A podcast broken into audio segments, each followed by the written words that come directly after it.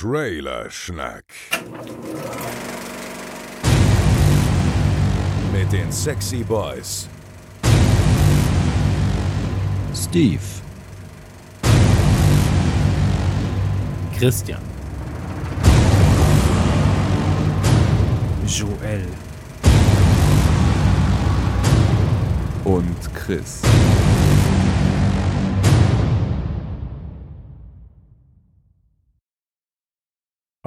Hallo. Hallo. Hallo. Hallo. Und herzlich willkommen zu Trailerschnack 73. Ey, 73 schon, krass. Ja, starkes Alter. In welchem, in wievielten Jahr sind wir jetzt eigentlich? Im dritten, oder? Äh, oder im vierten? Äh, drittes oder viertes oder so? Also ich bin ja nicht von Anfang an dabei. Ich darf das gar nicht wissen. Ich muss das nicht wissen. Ja, äh, du musst einfach noch ein Jahr draufrechnen. Naja, verdammt, dann, ich glaube, es ist das vierte Jahr sogar schon. Abgefahren. Das ist verrückt. Ja, heute mit Steve und mir. Hallihallo. Ach so, jetzt habe ich nochmal Hallihallo gesagt. Hätte ich gar nicht sagen sollen, ja, oder? Ja, es fängt ja schon wieder Also- holprig an. Hier ist ja der Wahnsinn. Ja, es wirkt total unprofessionell. Ich weiß auch nicht. Schlimm. Als hätten wir ewig nicht gepodcastet. Hm. Hm, kann ja gar nicht sein. Nee, so regelmäßig wie wir hier Folgen droppen. Gab schon schlechtere Zeiten. Ja, stimmt auch wieder. Also es ist, es ist okay, aber äh, kann man ja ganz offen sagen, haben wir den Hörern auch schon öfter gesagt, eigentlich hätten wir schon Bock auf noch mehr, aber es gestaltet sich schwieriger, als man so denkt. Ja, ich denke ja gerade wieder ähm, l- laut über, über Trailerschnack Shorts nach, quasi so, so kleine Videoclips und dachte mir so, ja, das wäre doch super, wenn man einfach die Trailer, die man nicht geschafft hat, äh, die aber, wo die Filme am Donnerstag starten, wenn man die kurz bespricht. Und da habe ich erstmal realisiert, wie abartig viele Filme in einer Woche starten. Ja, also manchmal zumindest krass. Manchmal gibt's ja wirklich so, wo sie alles irgendwie scheuen und sich keiner traut. Und dann gibt's wieder sowas, wo man denkt, okay, das lasst ihr alles gegeneinander laufen, krass. Ja, warte mal, ich habe mal, ich jetzt am Donnerstag, den 29. August, ich zähle mal nur eben, wie viele Filme das wären. Eins, zwei, drei, vier, fünf, sechs, sieben, acht, neun, zehn, elf, zwölf, dreizehn. Wobei ich sagen würde, ab Film 7 spätestens sind's doch dann meist irgendwie chilenische Dokumentationen oder irgendwelche, dann kommen ja ganz oft auch so türkische Filme un, unsynchronisiert noch ins deutsche Kino oder so und das ist ja dann auch oft mit dabei. Und ob man die dann alle besprechen würde, weiß ich nicht. Ja, du hast recht. Also teilweise wird's natürlich sehr nischig, aber äh, gerade, es gibt doch gerade hier das, das große Disney-Bashing, so, ah, alles Kommerz und die drängen die Leute aus dem Kino. Andererseits gibt's halt die Aussage, naja, aber in die anderen Filme rennt auch keiner rein. Und deswegen fände ich schon interessant, zumindest zu registrieren, was läuft denn da. So, weil vielleicht interessiert's ja doch den einen oder anderen. Aber äh, klar, den Großteil wird's nicht interessieren. Also jetzt in der Woche ist zum Beispiel ein Film dabei über einen äh, Gitarrenbauer aus New York, der, der aus altem Holz Gitarren baut, aber hat dann Ja, wobei das sogar noch eine der spannenderen Sachen ist. Also sowas, das würde ich mir ja sogar noch angucken. Wobei man da immer sagen muss, das ist ja mein altes äh, Lamento ständig. Ja, ist das was im Kino? Muss man das unbedingt im Kino sehen? Das Ding ist halt eben einfach, dass ganz vieles Zeug davon mag gut sein, aber das guckst du halt lieber zu Hause und inzwischen halt ist man dran gewöhnt, ist dann doch irgendwie bei Netflix sich eine geile Doku anzugucken. Da muss ich nicht extra dafür ins Kino gehen. gebe ich dir recht, aber du musst die Filme halt mitbekommen, um, um sie überhaupt äh, quasi auch mal für später dann für Netflix abzuspeichern. Ja, das stimmt, das stimmt natürlich. Da ist so ein Kinostart schon immer noch so ein Werbepush, da hast du recht. Also. So ist es. Aber kommen wir jetzt erstmal zu den, zu den Basics. Wie geht's dir denn? Och, ja, ja. Es ist so, ich hatte Urlaub, aber eben auch kein Urlaub so richtig, weil wir sind nicht so wirklich verreist und weggefahren. Ähm, das ging gerade beruflich nicht äh, in der Fam Family zu organisieren. Das heißt, ich habe einfach Kinderbetreuung zu Hause gemacht, bisschen meine Eltern besucht und so Geschichten. Das heißt, es hat sich nicht so richtig dieses Urlaubsfeeling eingestellt, aber ich war halt mal nicht arbeiten. Das war schon ganz nett und äh, auch mal schön. Aber ja, irgendwie, der Sommer ja, zieht so an einem vorbei und man denkt so ein bisschen, das war's jetzt oder weiß nicht, hm, keine Ahnung. Also hab da nichts wirklich Berichtenswertes. Und bei dir? Äh, ich habe heute erfahren, dass äh, nächsten Freitag meine Oma und mein Onkel kommen. Die, die ähm, besuchen natürlich äh, hauptsächlich meine Schwester, denn die hat gerade Zwillinge bekommen und da will die jetzige Uroma quasi mal einen Blick riskieren. Und äh, ja, ob ich so viel Zeit habe, weiß ich noch gar nicht, weil es könnte ja passieren, dass ich auch gerade, oder besser gesagt, meine Frau dann ein Kind bekomme. So, vielleicht schafft das die Oma ja, dass das alles mit einem Abwasch. Äh, Das wäre eigentlich perfekt, oder? Dann ist sie schon mal da, dann kann sie gleich noch irgendwie äh, alle äh, Urenkel angucken. so ist es, aber wer weiß, ob es so kommen soll. Genau, ähm, ja, sonst äh, war gerade wieder Food Truck Festival bei, bei äh, Chris Gürnt und mir in der Ortschaft. Ich sag mal solide, aber nicht spektakuläres. Äh, ja, und sonst, ähm, Das heißt, so richtigen Sommerurlaub habt ihr dann ja jetzt auch nicht gemacht. äh, wir waren ja schon im, lass mich nicht lügen, ich glaube im Mai unterwegs. Wir waren doch mit, Genau, stimmt. mit, Ja, ich erinnere mich, da Van aber seid ihr ja richtig. durch, durch Genau. Frankreich und Spanien.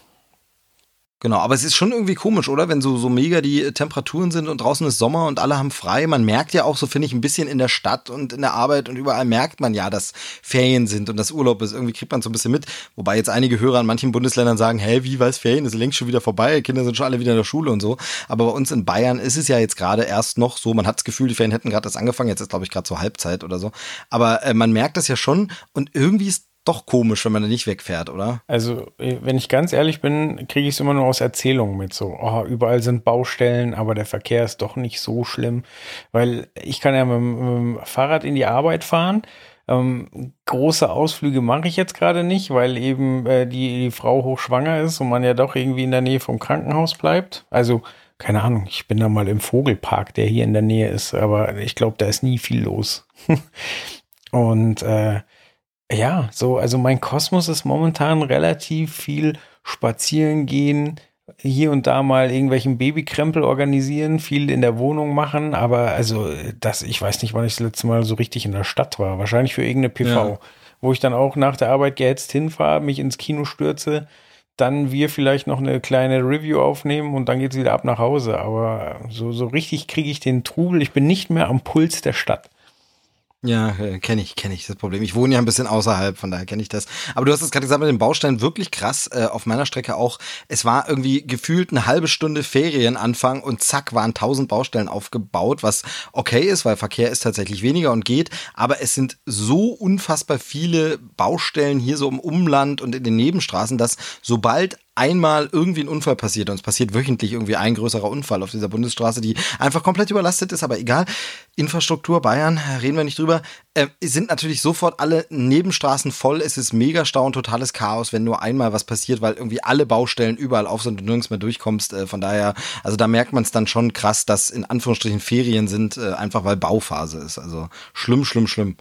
Ja, und die- die Zeiten ändern sich halt. Ähm, ich habe mich letztens mit jemandem unterhalten, der, also nur um damit man das Alter ein bisschen einschätzen kann, der geht jetzt nächstes Jahr oder übernächstes Jahr in Rente.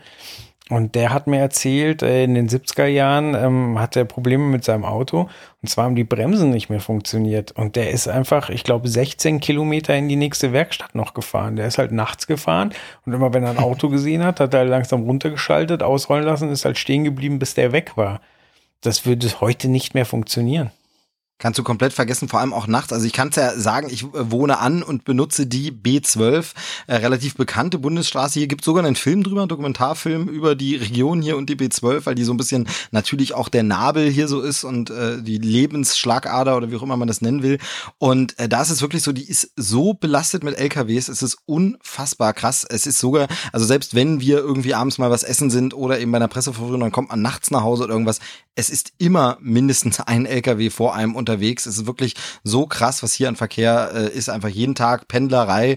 Darf man gar nicht drüber nachdenken, wie viele Menschen da sinnlos teilweise hin und her fahren. Ähm, wirklich schlimm. Also da wäre sowas ohne Bremsen fahren, vergiss es. Also da, äh, wobei du wärst halt sehr schnell gestoppt. Also brauchst keine Bremse. Äh, dich bremst dann schon irgendwer.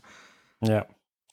Gut, jetzt haben die alten Männer von vorm Krieg erzählt, ganz kurz. Aber es ist tatsächlich halt nicht viel los. Es ist so ein bisschen Sommerloch. Ich habe das Gefühl, nachrichtenmäßig gibt's ja nicht mehr so wirklich ein Sommerloch. Ähm, auch popkulturmäßig gar nicht. Das werden wir jetzt heute bei den Trailern auch so ein bisschen merken. Aber ansonsten ist so ein, so ein gefühltes Sommerloch trotzdem. Es ist nicht viel los. Man ist ein bisschen träger. Man ist vielleicht mal irgendwie baden oder äh, grillt noch. Aber ansonsten ist irgendwie nicht so viel los. Das stimmt.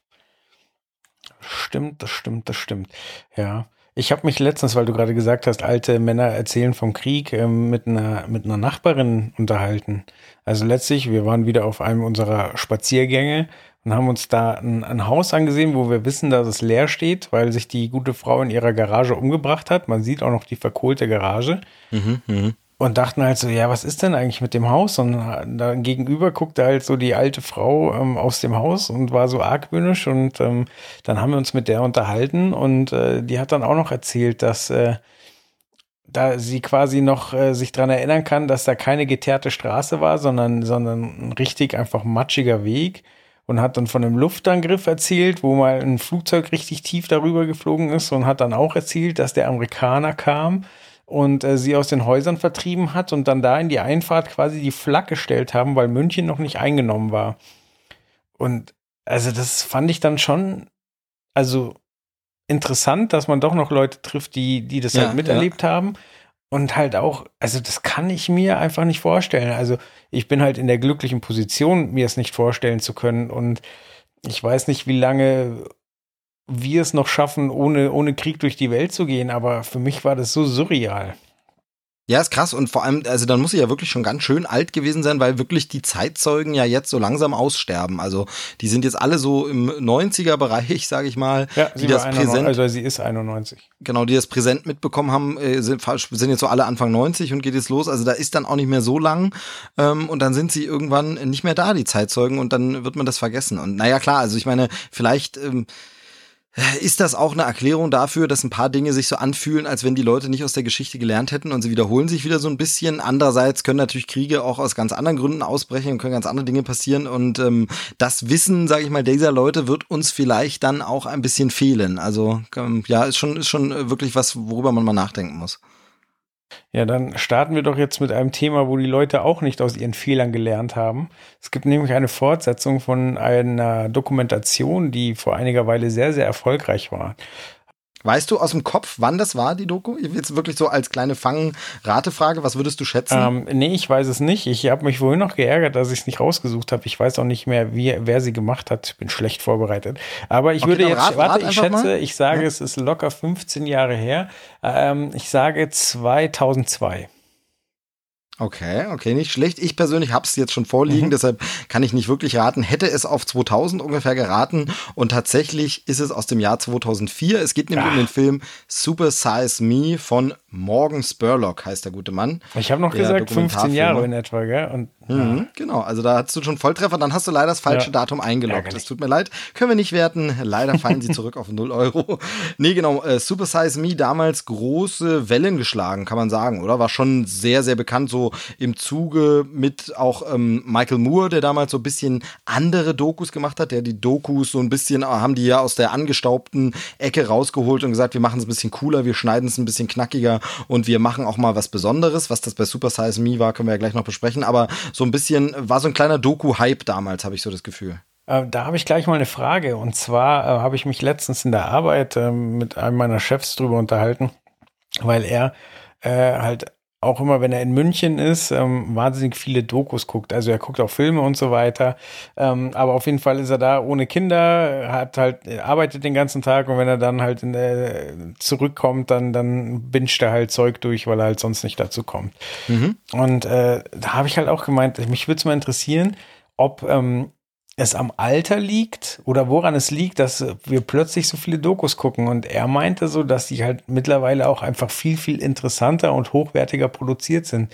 Siehst du das auch so oder sind wir einfach nur alt? Ich denke, es ist eine Mischung. Also es ist auf jeden Fall eine Mischung, wenn ich mich gerade ähm, mit jüngeren Menschen unterhalte, was ja doch öfter mal vorkommt durch Werkstudenten oder Auszubildende oder sowas, ähm, dann ist da bei den meisten schon weniger Interesse für dokumentarisches Material da, außer es ist jetzt ein Thema, wo sie totaler Fan sind oder so. Aber ansonsten ist da ein bisschen weniger Interesse da. Aber ich glaube auch, also von daher Alter, definitiv. Man, man verändert einfach das Interesse. Man guckt ja auch, also muss ich ganz ehrlich sagen, so mit 18 auch nicht so wirklich viel Nachrichten oder ein Politmagazin oder so. Und das verschiebt sich dann. Gleichzeitig aber auch das Angebot an gut, ich glaube, es gab schon immer gut gemachte Dokus, aber das Angebot an gut gemachten Dokus ist sehr viel größer geworden. Die Konkurrenz ist höher, das heißt, eine Doku muss sich auch mehr einfallen lassen, um dich zu catchen. Ähm, und dann ist auch die Verfügbarkeit sehr viel einfacher. Und damit meine ich gar nicht mal nur die Bezahldienste, jetzt Netflix oder Prime oder irgendwas, sondern eben auch einfach eine ZDF-Mediathek mit wunderbaren Dokus oder Arte-Mediathek. Die sind alle nur einen Klick entfernt und von daher hast du natürlich auch viel mehr Verfügbarkeit von Dokus. Ähm, und ich glaube daran, es ist so eine Mischung, aber schon auch am Alter, aber ich glaube, dass jüngere Leute als früher Dokus gucken. Also früher hat vielleicht auch der 30-Jährige keine Doku geguckt, sondern dann wirklich erst der 50-Jährige. Aber es gibt eben auch mehr. Also irgendwie so eine Mischung. Ja, ich glaube, dass das wahrscheinlich auch Mundpropaganda mit reinspielt, weil wie du, Auf jeden wie Fall, du schon ja, gesagt genau. hast, ähm, Ja. Früher musste man halt dann auf die Kanäle, die vielleicht etwas weiter hinten auf der, auf der Fernbedienung sind, hinschalten und dann, selbst wenn man drüber gestolpert ist und das cool fand, dann konnte man zwar davon erzählen, aber der andere konnte es ja nicht so wirklich nachholen und äh, ja. ja, das stimmt, definitiv, ja. Und, und natürlich YouTube-Kultur und Social Media und so auch Snippets. Du kannst ja Ausschnitte, GIFs, diese Kurzzusammenschnitte, die es so gibt, am besten dann noch ohne Ton, nur mit Text eingeblendet, die man auch stumm schnell mal gucken kann, äh, heimlich im Büro und so. Also da gibt's ja wirklich genug Sachen, wie man Dokumaterial auch komprimiert guckt. Und das heißt, dann hat vielleicht gar nicht jeder diese Doku gesehen, über die alle reden, aber jeder hat zumindest die eine wichtige Szene, über die alle reden, aus dieser Doku irgendwo gesehen. Ja. Ja. Genau, da hast du natürlich absolut, absolut recht. Hast du den Super Size Me damals gesehen? Damals nicht. Ich habe den pff, wahrscheinlich vor fünf, sechs Jahren habe ich den nachgeholt. Der war immer so auf mhm. meiner Bucketlist. Ja, passt in dem Fall. Passt genau. Fall. Ähm, nee, ich wollte den immer unbedingt sehen. Ich hatte die meisten Michael Moore-Filme gesehen und äh, ja, wollte den unbedingt nachholen und war dann gespannt, ob er irgendwas in mir auslöst. So und ähm, ja, letztlich die, die Quintessenz, äh, McDonalds ist ungesund, das überrascht niemanden. Und man fühlt sich auch elend, während sich dieser Typ bergeweise Zeug reinfährt und, und äh, man ja wirklich zugucken kann, wie seine Verfassung schlechter und schlechter wird. Vielleicht so, sollten wir noch mal ganz kurz sagen, worum es da ging, denn äh, tatsächlich, weil es so lange her ist, gibt es ja vielleicht auch ein paar Hörer, die es gar nicht kennen ähm, die dann einfach ein bisschen jung waren. Also Super Size Me, ich versuche zusammenzufassen, Morgan Spurlock, Dokumentarfilmer, ähm, will quasi ein, ähm, also will herausfinden, wie ungesund Fast Food denn wirklich ist, ob das so ungesund ist oder nicht. Und er macht sich zur Aufgabe, korrigier mich, ähm, denn, äh, das kann ich an der Stelle schon mal spoilern, ich habe den Film nie gesehen, zumindest nie vollständig. Ähm, er ist so und so lang, ich glaube einen Monat oder so, ist er nur Fast Food aus diesen Ketten oder sogar nur von McDonald's und darf dabei zwar variieren, was es gibt, aber es muss etwas sein, was es auf diesem Laden gibt und das zu Frühstück, Mittag und Abendbrot. Äh, richtig. Und also es ist nur McDonalds und der Kniff ist, jedes Mal, wenn sie, wenn sie ihn fragen, ob sie das Menü supersizen sollen, muss er ja sagen. Ah, okay, genau. Stimmt, stimmt. Das hatte ich auch, ja, ja, genau, das habe ich schon wieder vergessen. Ähm, weil das war ja damals so populär, ich glaube, dann ist man auch ein bisschen davon weggegangen und so, aber dann war das so populär, dieses in den USA, diese Riesenportion. Und immer möchten sie das Maxi-Menü, ne? Heißt es bei uns dann. Äh, möchten sie Supersize. Genau, ich glaube, und das, das ist halt nochmal was anderes als hier. Also ich glaube, da kriegst du, ich, ich will jetzt nicht übertreiben, aber ich glaube, eineinhalb Liter Cola. Ich glaube, so Sachen sind tatsächlich solche Eimer, wo ja. du wirklich denkst, okay, das, also jetzt mal vom Zucker vollkommen abgesehen, auch, wer braucht denn so ein Riesengetränk zu einer Mahlzeit? Also das fand ich, habe ich schon immer nicht verstanden. Jetzt mal vollkommen egal, ob da jetzt Zucker drin ist, kann ja auch Wasser sein. Auch mit anderthalb Liter Wasser zum Essen wäre mir einfach zu viel. Also, ähm, ja, nee, komisch. Aber jedenfalls genau, also er hat das eben als äh, Experiment gemacht und siehe da, äh, Spoiler für diesen Film ist ja eine Doku, äh, er wird tatsächlich fetter und seine äh, Leberwerte werden schlechter etc. Ja, also es geht so weit, dass sein Arzt irgendwann sagt, er soll das abbrechen. Genau. Überraschung. Und äh, da kann ich jetzt eben schon direkt an der Stelle sagen, ich bin ein arroganter Snob, äh, der sich sagt, nee, die Scheiße gucke ich mir nicht an. Nee, ganz so habe ich es nicht gemeint. Es hat sich nie wirklich ergeben, das zu gucken, den Film. Ich habe damals wahnsinnig viel Presse mitbekommen, wahnsinnig viele Sendungen darüber und auch Sendungen, die nochmal das Thema aufgegriffen haben und eben Ausschnitte. Und da war es dann eben so, auch wenn das echt super arrogant immer klingt. Und ich habe das in letzter Zeit zu verschiedenen Themen gesagt und ich weiß, dass es blöd rüberkommt, aber man hat ein begrenztes Zeitkontingent und das war wieder so ein typischer Film, bei dem ich dachte, nach allem, was ich gesehen hatte, ich verstehe deinen Punkt, ich weiß, was du sagen willst, hab's kapiert, ich muss das nicht in 90 Minuten Länge nochmal sehen oder wie lange auch immer dieser Film geht. Also mir war vorher klar, okay, McDonald's wird wohl nicht so gesund sein, wenn man das nimmt und nur dieses Essen isst. Überraschung, genau das kam bei dem Film auch raus. Und deshalb habe ich ihn nie geguckt kenne aber genug Ausschnitte, um sagen zu können, handwerklich war der cool gemacht. Der war witzig geschnitten, der hatte ein paar nette Gegenüberstellungen, der hatte ein paar nette Fragen und Umfragen, der hat es wirklich clever gefilmt eben auch, also so auch der äh, Point-of-View-Kamera-Sachen und so, also sehr, sehr cool gemacht. Aber es war jetzt nie, wo ich denke, Riesenerkenntnisgewinn, wow. Allerdings mag es natürlich eine Zielgruppe geben, für die das ein super Erkenntnisgewinn war, denen das so nicht bewusst war. Ja, aber ich finde erschreckend dann tatsächlich den eigenen Umgang mit dem Film. Das ist wie, wie bei so vielen Dingen im Leben so. Dir wird nochmal quasi schwarz auf weiß gezeigt, wie, wie schädlich das alles ist, wie, wie sehr dich das aus der Bahn wirft, ähm, ja, teilweise auch, wie, wie schlecht die Produktionsbedingungen sind.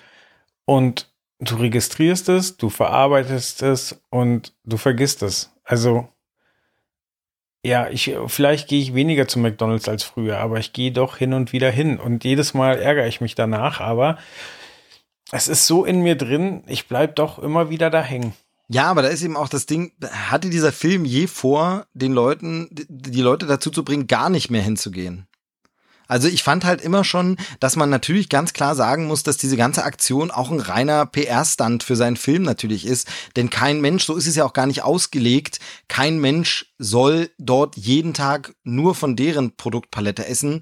Und ich glaube, das müsste man jetzt nochmal sehen, da habe ich den Film nicht gesehen damals, aber ich glaube, damit hat auch McDonalds nie geworben. Also ich finde, das ist halt so ein bisschen, als wenn ich in die Haribo-Fabrik gehen würde und sagen würde, ich esse jetzt äh, einen Monat lang, ernähre ich mich nur von Haribo und am Ende kommt raus, oh Moment, das ist ja gar nicht gesund, wenn ich nur dieses eine Produkt immer esse zu allen Mahlzeiten. Ähm, da fand ich das schon immer, das war so ein Stunt. Äh, das hätte der Film ja auch gar nicht unbedingt gebraucht, um dann zu zeigen, was passiert, wie schädlich ist es eigentlich. Da wäre vielleicht sogar sehr viel sinnvoller zu zeigen, wie schädlich ist denn, wenn ich einmal in der Woche zu McDonalds gehe? Ist das denn schlecht? Ist das schädlich? Versaut mir das schon meine Ernährung? Oder wenn ich zum Beispiel, übertreiben wir es noch ein bisschen, aber wenn ich sage, jedes Abendessen ist McDonalds. Ich esse sonst einen schönen Salat zum Mittag oder ich esse morgens nur ein Müsli, aber jedes Abendessen ist McDonalds. Wie schädlich ist das denn? Weil das wäre realistischer, das wäre mehr so, wo die Leute sagen, okay, das könnte ich sein. Es gab schon Wochen, da bin ich aus bestimmten Gründen, meine Küche wurde renoviert oder was, jeden Abend zu McDonalds gegangen. Das finde ich realistischer. Das, was er gemacht hat, war ein Stunt. War einfach ein Stunt, bei dem rauskam, ah, Überraschung, ständig Fett essen macht Fett. Oh. Mhm. Also deshalb war es immer so ein Ding, der Film hatte, glaube ich, auch nie zur Aufgabe, äh, dir zu zeigen, geh nicht mehr zu McDonalds, sondern er hatte zur Aufgabe, ja, ist nicht jeden Tag nur McDonalds. Mhm. Und das äh, hat, glaube ich, kaum jemand von uns gemacht. Okay, zwei Punkte dazu. Du hast äh, gerade ja. Haribo angesprochen.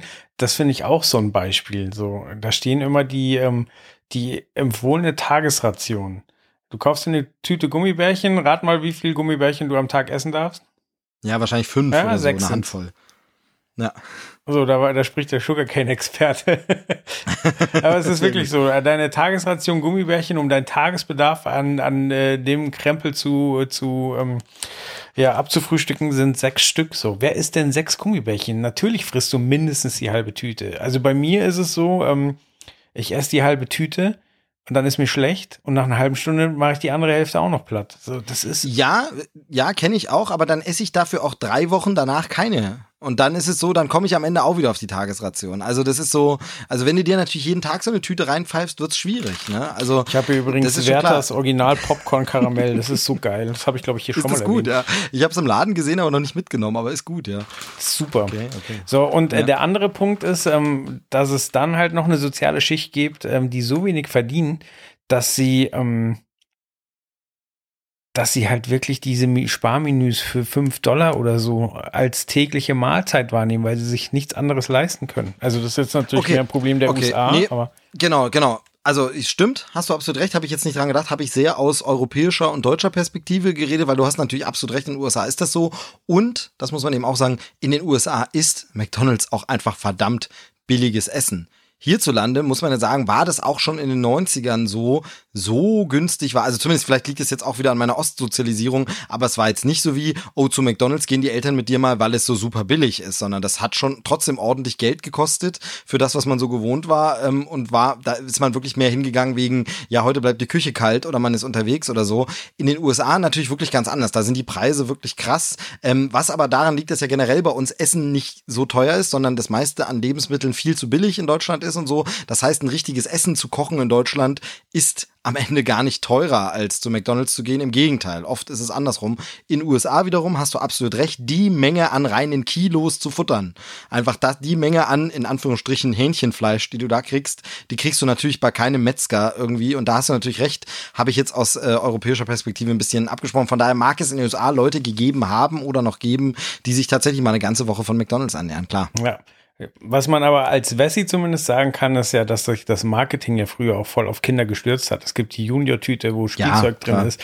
Ähm, ich weiß, für mich war McDonalds immer was Besonderes, weil meine Eltern schon so, ja, das ist nicht so gesund so, aber wir machen das heute mal so und dann äh, Cheeseburger war das Größte so, dann irgendwann mit dem Onkel so, oh, jetzt kriegst du deinen ersten Big Mac so und dann fühlst du dich voll erwachsen und so weiter. Also das ist schon in also vielleicht Klar, bei unserem Nachwuchs, so. ich weiß es nicht, das musst du mir sagen, wie ist es bei, bei deinem Nachwuchs so? Ist da McDonalds ein Highlight? McDonald's ist ein Highlight und ist ein Extra. Gibt's bei uns tatsächlich ähm, äh, hauptsächlich auf Touren. Ähm, und das hat auch einen Grund. Das habe ich, glaube ich, auch schon mal erzählt. Also sorry an alle Hörer, die die Story schon kennen. Aber es ist wirklich so, wenn du mit Kind, gerade mit sehr kleinem Kind unterwegs bist in Deutschland auf der Autobahn sehr, sehr viel, dann sind einfach die meisten Raststätte der größte Mist. Ja. Also das sind ja äh, Abzockebuden, bei denen es nur schlechtes Essen überteuert gibt ähm, und alles nicht besonders schön. Ähm, plus dann hast du meist keinen Spielplatz und nichts. Und wenn du gerade so eine längere Strecke, also bei uns wohnen die Verwandten halt sehr, sehr weit weg. Das heißt, man fährt wirklich sehr lange und dann will man natürlich bei so langer Fahrt auch wirklich mal eine Stunde Pause machen und das Kind bisschen rutschen und klettern lassen. Und wo findest du immer einen Wickelraum, immer eine ordentliche Toilette, immer einen Spielplatz dran? Natürlich bei McDonald's. Und deshalb ist äh, am Ende entscheidest du dich ganz oft für eine McDonald's-Rast. Und dann muss man aber sagen, dass natürlich auch die Produktpalette sehr, sehr äh, kinderfreundlich in Anführungsstrichen ist. Ähm, wenn Kinder mäkelig sind und irgendwas nicht essen, eine Portion Pommes geht immer. Also jedes Kind ist, also ist meine Erfahrung einfach wirklich mit verschiedensten Kindern, äh, Freunden und alles so, äh, Pommes gehen immer. Ja. Und man muss dann aber auch sagen, dass mittlerweile sich, äh, und jetzt werden natürlich irgendwelche Ernährungsberater und Erziehungswissenschaftler die Hände über den Kopf zusammenschlagen und sagen, voll in die Falle getappt. Aber ich muss sagen, das Essen bei McDonalds für Kinder ist auch gar nicht mehr so, so, so schlimm. Denn es gibt tatsächlich in diesem Happy Meal, früher war es ja die Junior-Tüte, gibt es mittlerweile auch Apfelstücke. Es gibt diesen Fruchtquetschi und es gibt eine Apfelschorle oder so. Also Sachen, die du als Eltern ganz oft sowieso vielleicht mitnehmen würdest, die hast du dann vielleicht mal nicht dabei. Also gerade so geschnittene Apfelstücke hat man oft mit dabei, wenn man mit Kind fährt. Diese Fruchtquetschis hat man auch gern für so eine Fahrt mal mit dabei und so. Also von daher ist es schon so Zeug, was du den Kindern vielleicht sowieso geben würdest, dann halt nur nicht von McDonald's, aber eben genau dieselben Produkte am Ende. Ungesund bleibt es und wir gehen da wirklich nicht oft hin, und es ist definitiv für die Tochter auch wissentlich etwas Besonderes. Vielleicht ist das gerade schlecht, vielleicht sollte man es gerade nicht so besonders machen, damit es eben nicht gefeiert wird, dass man da hingeht. Aber es ist eine Besonderheit, es ist ein Highlight und es ist natürlich auch immer ein ganz, ganz großer Punkt, das Spielzeug, das es immer noch dazu gibt im Happy Meal. Ja, also sie wissen schon, wie sie es tun. Ähm, bevor ich jetzt wieder die, die Kurve zu Super Size Me kriege, äh, entschuldige ich mich noch kurz dafür, dass ich Popcorn gegessen habe. Ich weiß nicht, ob ihr es gehört habt. Ich bin auf jeden Fall jetzt fertig. Scheiß Karamellpopcorn, das macht süchtig. genau, also jetzt haben wir sehr viel über den alten Film geredet, deshalb habe ich ihn jedenfalls nicht gesehen. Mir war sehr viel, okay, ist klar der Punkt. Nichtsdestotrotz fand ich den Film damals wichtig und richtig, dass er gemacht wurde, weil er eben vielleicht für ein paar Leute auch mal gezeigt hat. Und das Thema eben wurde dann in Medien ganz viel besprochen und nur dadurch habe ich es ja mitbekommen. Für mich war dann nicht so nötig, nochmal den ganzen Film zu sehen gefühlt. Aber trotzdem fand ich es wichtig, fand es gut. Das Thema war damals auch neu. Und äh, um jetzt schon mal vorwegzugreifen, dann habe ich gehört, dass da eine Fortsetzung kommen soll, Super Size Me 2, denn um den soll es jetzt eigentlich gehen. Mhm. Wow, jetzt haben wir endlich mal den Bogen bekommen. Entschuldige für den viel, vielen weiten Exkurs, aber dafür sind wir ja da.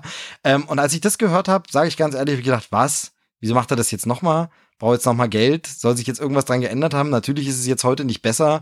Und hä, warum, also was ist denn jetzt die Sichtweise, einfach nochmal später das zu probieren? Er wird ja jetzt wohl nicht dasselbe. Und hab gedacht, nee, so ein Mist. Und dann habe ich den Trailer gesehen und war positiv überrascht. Richtig, denn äh, diesmal zäunt er das äh, Zelt von hinten auf, sagt man das so?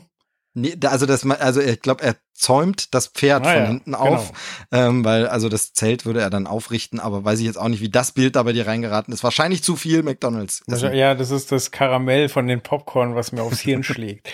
Ähm, Nein, er, er geht diesmal ran und sagt, äh, hey, ähm, wenn ich da einen Einblick haben will, dann gründe ich jetzt einfach meine eigene Fastfood-Kette. Und was ist das beliebteste Fleisch? Hühnchen. So, das heißt, ähm, er besorgt sich einen Laden, äh, er ähm, geht zu den Falsch, äh, zu den Farmern, ähm, informiert sich darüber, wie viel Platz darf denn so ein Huhn haben, wenn es wenn es einen guten Status haben soll. Man sieht schon im Trailer, wie wie äh, Fleisch aufgehübscht wird, also dass quasi diese Grillstellen zum Beispiel, dass die teilweise aufgemalt werden und er wird wohl auch ähm, Leute, die die äh, eben Fotos fürs Marketing machen, äh, besuchen und zeigt, wie die da die Burger tunen, so dass sie richtig geil aussehen. Also er, er zeigt halt einfach, was da alles schief läuft und äh, mit welchen Tricks da gearbeitet wird. Und ähm, ja, ich finde es wieder, also auch da ist es wieder so, äh, ich habe jetzt in dem Trailer nichts gesehen, was mich komplett schockiert hätte. So, ne, das gibt's nicht. So, so wenig Platz haben die Hühner. Und was teilweise ist das Fleisch da zusammengepresst und hohl. Das, das ist mir alles schon bewusst, aber ich finde es schon wichtig, das dann und wann sich nochmal vor Augen zu führen. Genau, erstens das und dann finde ich es auf jeden Fall trotzdem schon, du hast ja keine, keine augenöffnenden neuen Erkenntnisse. Im Trailer sagen sie was von Jaw-Dropping. Okay, das ist bei uns vielleicht nicht, wobei man da auch wieder sagen muss, es mag eine Zielgruppe geben, die sich noch nie irgendwie über sowas informiert hat. Für die ist das vielleicht wirklich Jaw-Dropping. Aber äh, ich finde trotzdem, hier ist für mich mehr Erkenntnisgewinn wahrscheinlich als bei, übrigens, das Essen ist gar nicht gesund. Und ähm, deshalb finde ich es wirklich einen interessanten Ansatz, nämlich jetzt von, was macht das Essen mit mir, zu wechseln auf, wie machen wir eigentlich dieses Essen, wo kommt das eigentlich her? Und da denke ich dann nämlich, dass er sich vielleicht sogar keinen Gefallen damit getan hat, den Film jetzt Super Size Me 2 zu nennen, weil man eben was Falsches erwartet. Ne? Also wenn er den Film irgendwie anders genannt hätte, wie Fast Food äh, Company oder Fast Food Factory und dann meinetwegen als Untertitel Super Size Me Sequel oder so, wäre es vielleicht okay, um die Marke nochmal mitzunehmen. Aber ich habe was wirklich Falsches erwartet und finde jetzt vom Trailer bin ich neugierig, finde es wirklich interessant, ähm, auch wenn ich davon eben auch schon vieles kenne, aber ich finde, es ist vor allem ein absolut relevantes Thema. Also zum einen natürlich wegen dem ganzen äh, Klimakatastrophenproblematik. Da wissen wir, dass ganz viel äh, Problem, Probleme uns auch unsere ganze Massenindustrie für Lebensmittel bereitet und so. Und da ist es natürlich ganz interessant, da den Finger in die Wunde zu legen und zu sehen, wofür wird es eigentlich gemacht. Und wir sehen ja auch, ähm, das haben wir auch im eigenen Freundes- und Bekanntenkreis ja schon öfter mitbekommen und diskutiert, dass immer mehr Interesse ja auch an diesen Alternativen zu, meinetwegen äh, Burger, Fleisch und so ist, also Beyond Meat und äh, Garden Gourmet und wie sie alle heißen und so. Und da eben nochmal zu gucken, ja, was sind denn die Herstellungsbedingungen von echtem Fleisch, in Anführungsstrichen, oder Fleischresten oder was. Also ich finde, super zeitgemäß, super interessant und für mich interessanter als der damalige Film. Ja, Stimme ich zu. Ähm, weißt du, wann er startet? Weil ich habe es jetzt aus dem Trailer nicht raussehen können. Genau, also er, er hat zumindest US-Start äh, am 13. September ähm, und wird aber in Theaters und Digital beworben. Das heißt, das wird wieder so ein Ding, der wird in einigen Kinos laufen und dann wird er wohl irgendwo gleich digital vermarktet. Ähm, ich habe jetzt noch nicht rausgefunden, welcher Streamingdienst das ist, aber es wird wohl so ein Ding, was nur begrenzt in den Kinos läuft. Ich finde, das ist auch der richtige Weg. Ins Kino bringt man ihn wahrscheinlich, vermute ich, weil man sich natürlich damit immer auch für Oscars qualifizieren kann oder das überhaupt gemacht haben muss, um da überhaupt in Frage zu kommen. Ähm, aber er wird wohl dann direkt äh, digital angeboten, äh, zur gleichen Zeit wie auch der, der kleine Kino-Release. Okay. Ja, dann ähm, haltet doch die Augen offen, wenn es euch interessiert. Und wir kommen äh, zum nächsten Film, der auch erstmal digital äh, erscheint, denn er erscheint bei Netflix. Und zwar geht's um äh, The Irishman. Genau, da haben wir ja das letzte Mal schon groß geteasert oder war ich in der Folge überhaupt dabei? Auf jeden Fall wurde bei uns in der Folge groß geteasert, dass wir darüber mal reden werden. Ich glaube, ich war dann doch dabei. Das war die Folge, wo ich nicht dabei sein sollte, dann aber doch dabei war. Und wir haben mehrfach angesprochen, über den Film wollen wir reden. Und dann kam die Folge nicht, dann kam erstmal Chris äh, Fragestunde. Vielen Dank übrigens hier an der Stelle mal an alle, die Feedback geschickt haben. Da sind ein paar sehr, sehr interessante, aufschlussreiche Antworten dabei, auch sehr ausführliche. Ähm, könnt ihr gerne aber noch ein paar Sachen schicken. Sind wir immer offen für, super interessant. Ähm, freut uns. Bisher waren auch noch keine doofen Beleidigungen dabei. Sehr, sehr schön. Kann ja noch kommen. Nee, ähm, fand ich, Ihr habt genau, können noch kommen. Also gebt euch, gebt euch Mühe und schickt, aber wenn beleidigend, dann bitte richtig doofe Beleidigungen. Also ich will jetzt keine coolen, super, sondern wenn, dann muss es richtig, richtig doof sein, wo man sagt, okay, echt jetzt? Ähm, nee, also äh, vielen Dank für das Feedback, das da kam. Sehr, sehr schön. Das hilft uns weiter und wir äh, sind gerade in der internen Auswertung, um zu sehen, wie wir dieses Produkt für Sie noch besser machen können. Entschuldigung fürs Abschweifen schon wieder. Ähm, genau, da haben wir es angeteasert und dann kam die andere Folge und da haben wir noch nicht drüber gesprochen. Jetzt The Irishman. Ein Film, der, ähm, glaube ich, weltweit gleich startet, weil er bei Netflix äh, zu sehen sein wird. Und da ist 27. September der Starttermin von einem Mann. Ich weiß nicht, ob du schon mal, ich habe es hier mal nachgeguckt, Martin Scorsese oder so. Ja, ich glaube, das Ähm, ist so, der macht ja. hauptsächlich irgendwelche Musikfilme. Ah, okay, stimmt. Der hatte mal sowas mit den Rolling Stones gemacht und so. Ja, jetzt erinnere ich mich. Ähm, nee, wobei, wenn ich jetzt in seine, ich guck gerade mal in seine Biografie, der hat wohl früher schon mal irgendwie so, hatte auch mit dem einen oder anderen Schauspieler aus diesem Film schon mal zusammengearbeitet. Aha. Aha, Interessant. aha. Ja, diese Schauspieler, dann sagen wir doch mal, wer da mitspielt. Da ist zum einen Robert De Niro, Hm, habe ich schon mal gehört. Ja. Okay. El Pacino, Ja, kenne ich, kenne ich. Harvey Keitel, Oh, ja. Joey Pesci Ja, ja, ja. und so weiter und so fort. Aber das sind, würde ich sagen, die, die bekanntesten Namen. Genau, Martin Scorsese, es war natürlich ein kleiner Scherz. Ich erkläre es, weil Ironie immer so schlecht funktioniert. Ähm, Martin Scorsese ist zurück im Gangster-Business. Gangster-Business. Letzter Film, gangstermäßig von ihm, war das The Departed? Ich glaube schon, oder? ja, der ist nach Gangs of New York, oder? Genau, ja, das definitiv. Ja.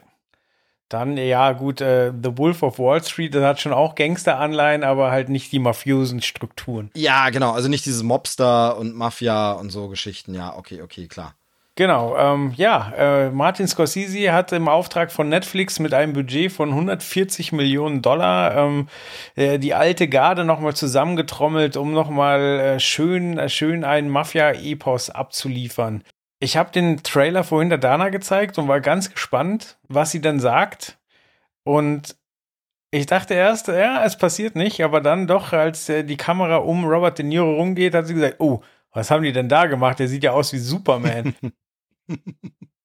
Also, ähm, was haben Sie denn gemacht? Was haben Sie denn gemacht? Sie haben, weil der Film wohl über mehrere Epochen spielt, haben Sie streckenweise die Schauspieler per, per äh, Digitalverfahren verjüngt. Genau.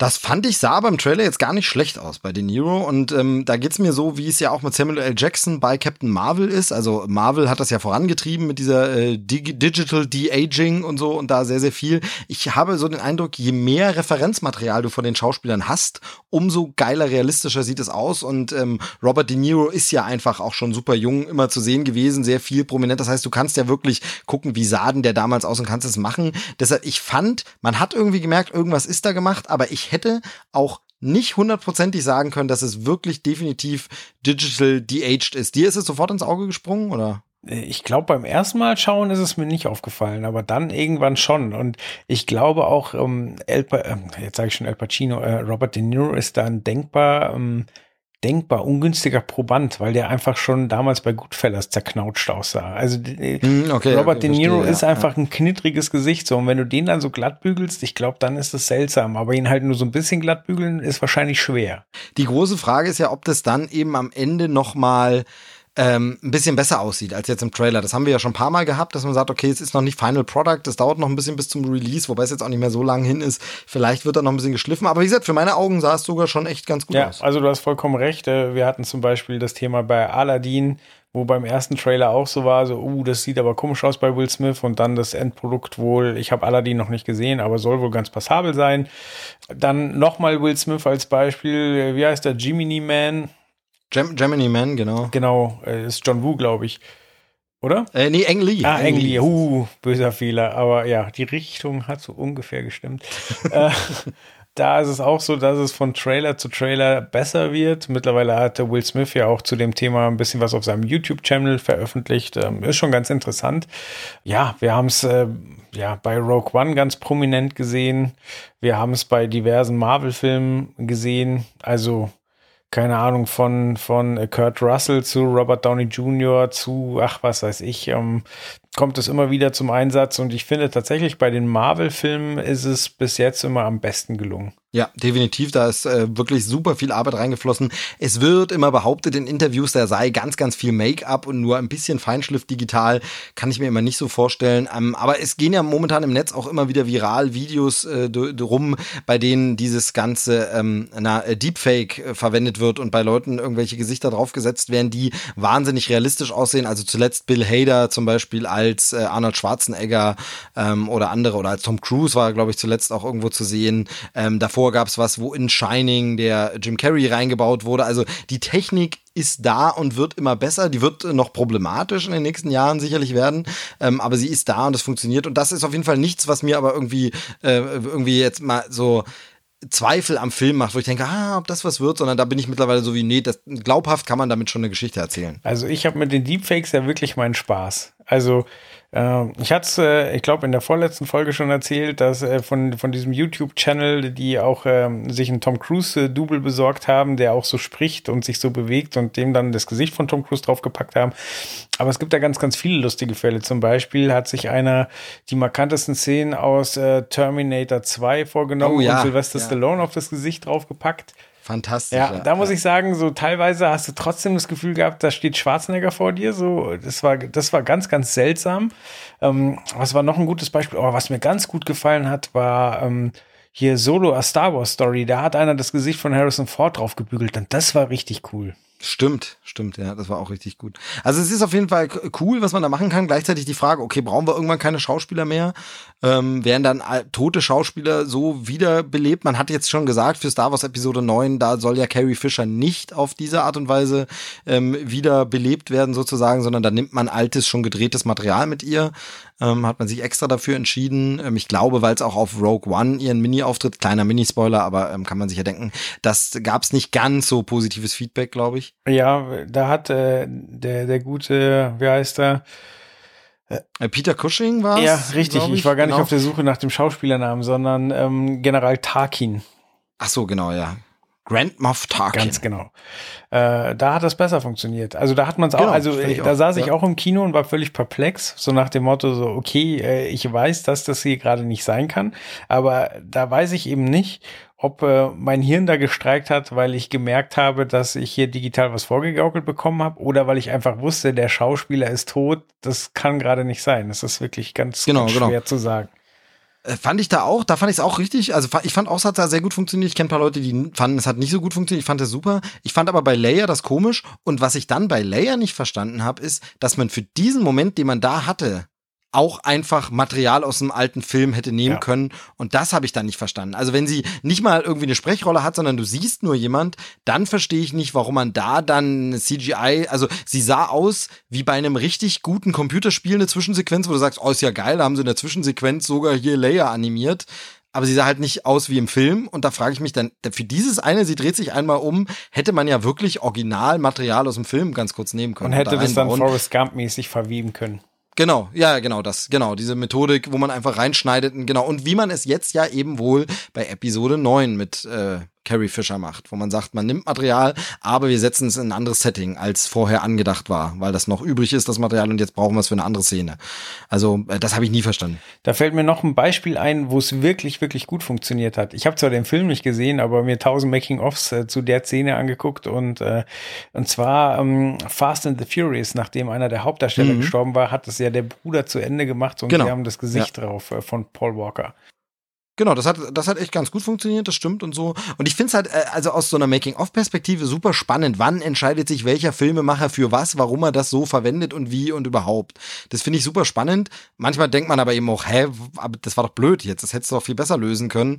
Ähm, und dann denkt man manchmal natürlich auch, früher mussten sie es noch lösen, wie bestimmte Dinge in Forrest Gump eben gelöst wurden. Und sie sind dann irgendwie langjähriger und wertiger und besser, als wenn man sich eben anguckt, wie manches gelöst wurde und man denkt, naja, hätte das das mal mit Practical Effects gemacht und das Gesicht nicht gezeigt. Ähm, also so Ed Wood-mäßig, wo ihm der Hauptdarsteller wegfällt und er muss dann äh, irgendwie, der ist ab da Dracula nur noch mit Umhang vorm Gesicht zu sehen.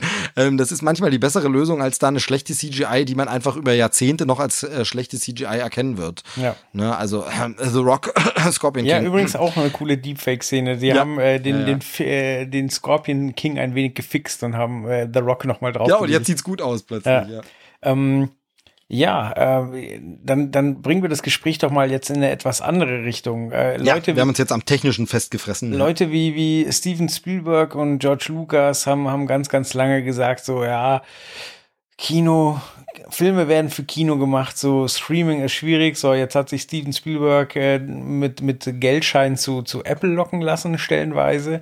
Und eben Martin Scorsese, der auch einfach ein absoluter Hochkaräter ist, Oscar-Preisträger, äh, ja, Filmlegende, Regisseurlegende, macht halt jetzt einen Film mit dieser Besetzung, der einfach bei Netflix erscheint. Ähm, ist das der richtige Weg oder verrät er hier gerade seinen, seinen Berufsstand? Also Nummer eins, ich glaube, auch der kriegt wieder so ein Limited Release, eben allein um für die Oscars äh, verfügbar zu sein oder ja zugelassen werden zu können, äh, kriegt er ein Limited Release. Das heißt, man wird ihn in Kinos sehen können und das hat äh, Netflix ja schon öfter gemacht. Äh, das ist Punkt eins. Aber nicht Punkt hier, zwei. Ähm, das weiß ich nicht. Also hierzulande ist es immer so, hm, man weiß es nicht. Ne? Also passiert passiert irgendwie selten, wahrscheinlich nicht, kann sein. Ähm, und Punkt zwei, da, das habe ich ja schon oft durchblicken lassen und sage ich immer wieder, ich persönlich bin der Meinung, Filme guckt man am besten so, dass man Zeit, Muße und Gelegenheit hat, sich auf den Film einzulassen. Und das kann für jeden anders sein. Und das ist für ganz viele Menschen heutzutage durch unsere Gesellschaft, durch die äh, ganz anderen Anforderungen, durch unsere Mobilität, aber auch durch die verbesserte Technik zu Hause und alles, ist das für ganz viele Leute heutzutage das heimische ja, Wohnzimmer, das Heimkino. Und dieses Heimkino hat teilweise eine bessere Atmosphäre. Ich will nicht immer sagen jetzt Qualität, weil natürlich eine riesen, äh, mehrere Meter große Leinwand hat kaum jemand zu Hause, aber es hat eine bessere Atmosphäre, einen besseren Wohlfühlcharakter und die bessere Möglichkeit zum wirklich Eintauchen in den Film als in ganz vielen ranzigen, kleinen, blöden Kinos. Und ganz viele Leute haben nur die Möglichkeit, in ranzige, kleine, blöde Kinos mit doofem Publikum zu gehen. Und ich äh, finde, dass da überhaupt nichts verraten wird. Film Film bleibt Film. Und jetzt kann man sich immer drüber streiten, ob man der Herr der Ringe unbedingt auf dem Smartphone gucken soll. Ich bin der Meinung, das nicht. Aber letztlich finde ich, wer das will, King soll Kong auch ist das so machen. groß, da gab es mal einen netten Werbespot. Genau. Nein, aber es ist dieses, ähm, selbst wer das will, soll das halt machen. Dann äh, sollte er dazu natürlich stehen und das im Gespräch sagen. Ich habe es jetzt nicht auf einer Leinwand gesehen oder so, aber ich finde diese Diskussion immer Kino, ich muss ganz offen sagen, oder beziehungsweise ich habe es schon sehr oft ganz offen gesagt, es gibt un unzählige, wahnsinnig schlechte Kinoerfahrungen, die ich hatte, die mir den Film definitiv schlechter gemacht haben, weil ich ihn im Kino gesehen habe, wo die Technik Mist war, ich gefroren habe, der Sound nicht gestimmt hat, mich andere Leute im Kino gestört haben, alles dreckig und ranzig war oder diverse, ganz, ganz, ganz, ganz, ganz viele Faktoren, die es da geben kann, die einen stören können. Es gibt Kinomomente, die ich nicht missen will, wenn bei einer Mitternachtspremiere eines Films in der besonderen Szene plötzlich alle applaudieren und sowas, wenn alle johlen, wenn es am Ende Applaus gibt am Film und so, sowas will ich nicht missen, wenn ein ganzes Publikum äh, zusammen lacht bei einer Komödie. Klar, ähm, das hat alles seine Zeit, aber Kino, finde ich, ist was Besonderes, da geht's auch immer mehr hin. Kino ist das Event-Kino und da verstehe ich dann auch immer die Diskussion nicht. Disney macht ja das ganze Kino kaputt und man geht ja nur noch für Events ins Kino. Ja, dann ist das so.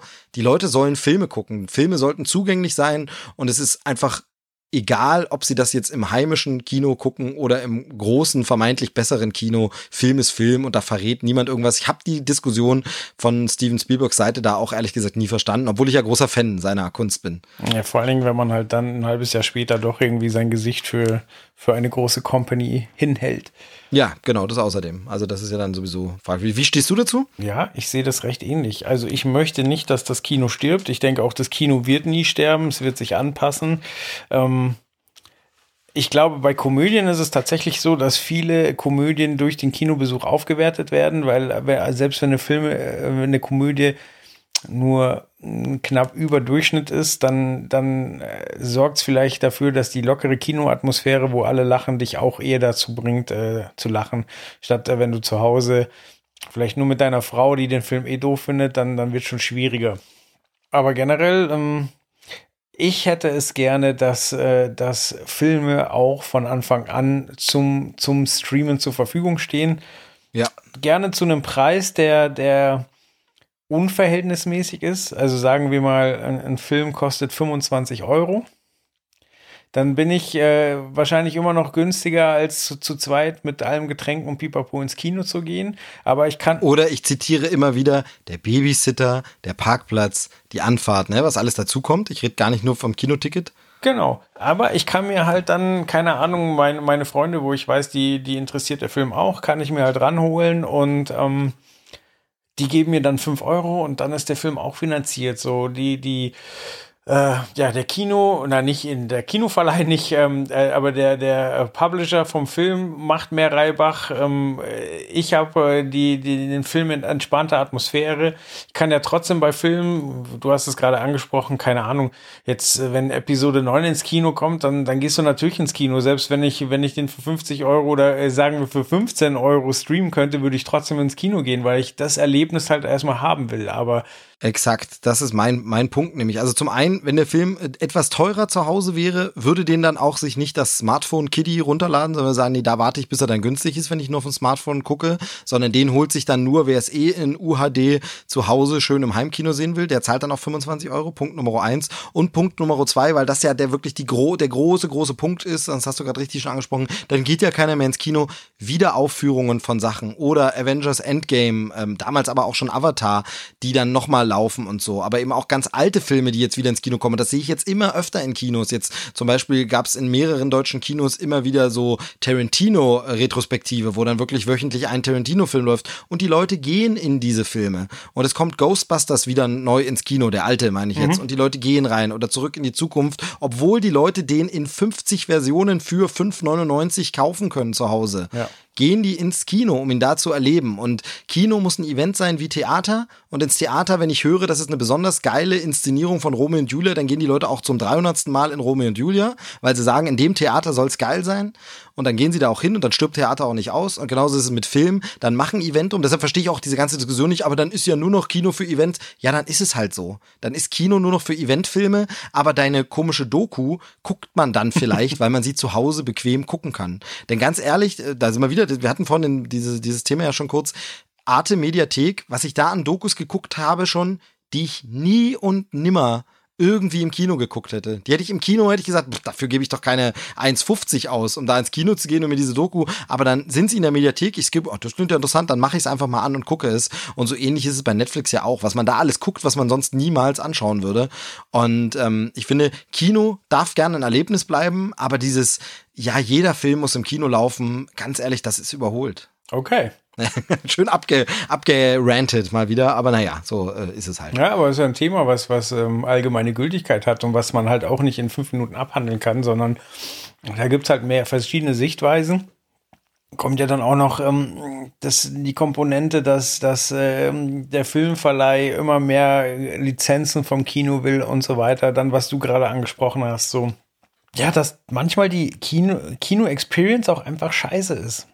Also, ähm, ah, wie hieß der Film? Der war Oscar nominiert, irgendwas mit Lion, den ich. Lion, ja, der hieß tatsächlich Lion, der lange Weg zurück oder so. Der lief jetzt neulich ähm, auch im ersten tatsächlich in diesem Sommerkino äh, mit Dev Patel, dieses Genau, äh, wo, ja, wo, den, ich, indisches den ich eine halbe. Stunde lang ähm, auf, ich weiß nicht, Indisch gesehen habe. Also ich habe kein Wort verstanden und dachte, das wäre ein Stilmittel des Films. Weil der kleine Junge sich ja auch verläuft und nicht zurechtkommt. Mhm, genau. Ja, und irgendwann haben wir gemerkt, so, fuck, nein, hier läuft was komplett schief, so. Und, und dann so, oh ja, nee, hm, okay, so, dann, dann wird einfach irgendwann mitten im Film umgestellt. So, da war der Film natürlich, also der Film war gut, aber die Experience war halt kacke. Oder wenn im Kino, da gehe ich hin und sag so, Leute, euer Notausgangsschild, das leuchtet volle Möhre auf die Leinwand. Rechts unten ist die ganze Zeit hell.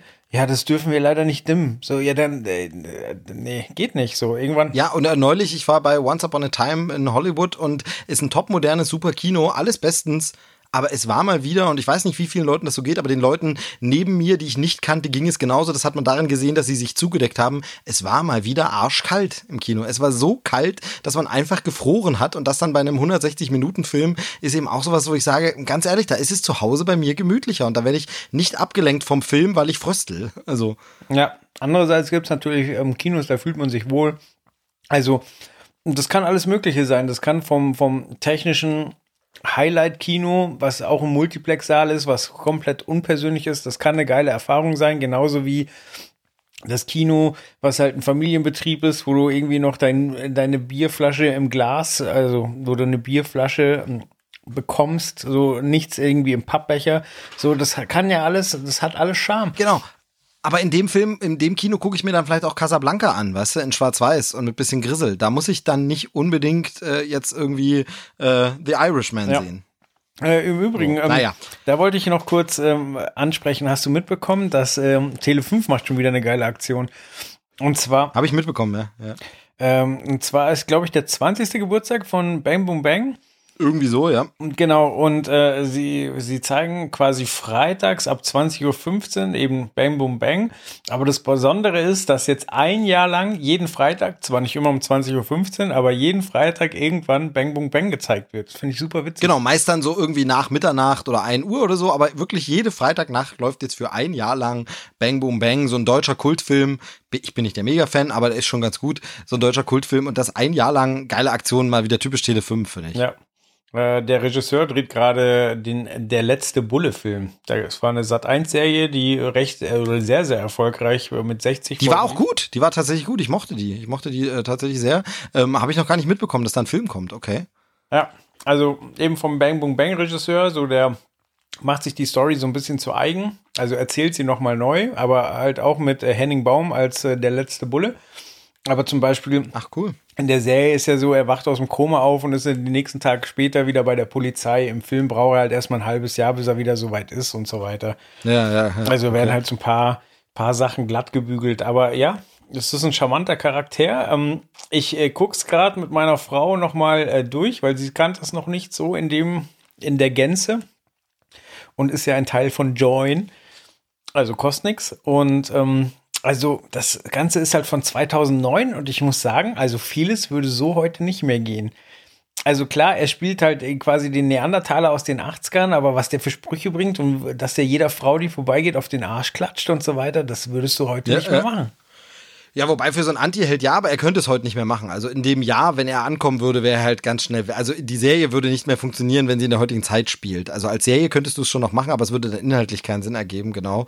Ähm, viel faszinierender finde ich daran, das war ja damals, die, da hatte Sat 1 so eine Offensive gestartet und hatte eben der letzte Bulle und Danny Lowinski so Eigenserien. Wir produzieren jetzt eigene Serien, machen die beide echt gut. Beide wirklich gar nicht schlecht. Äh, Die Lizenzen auch verkauft ins Ausland und so.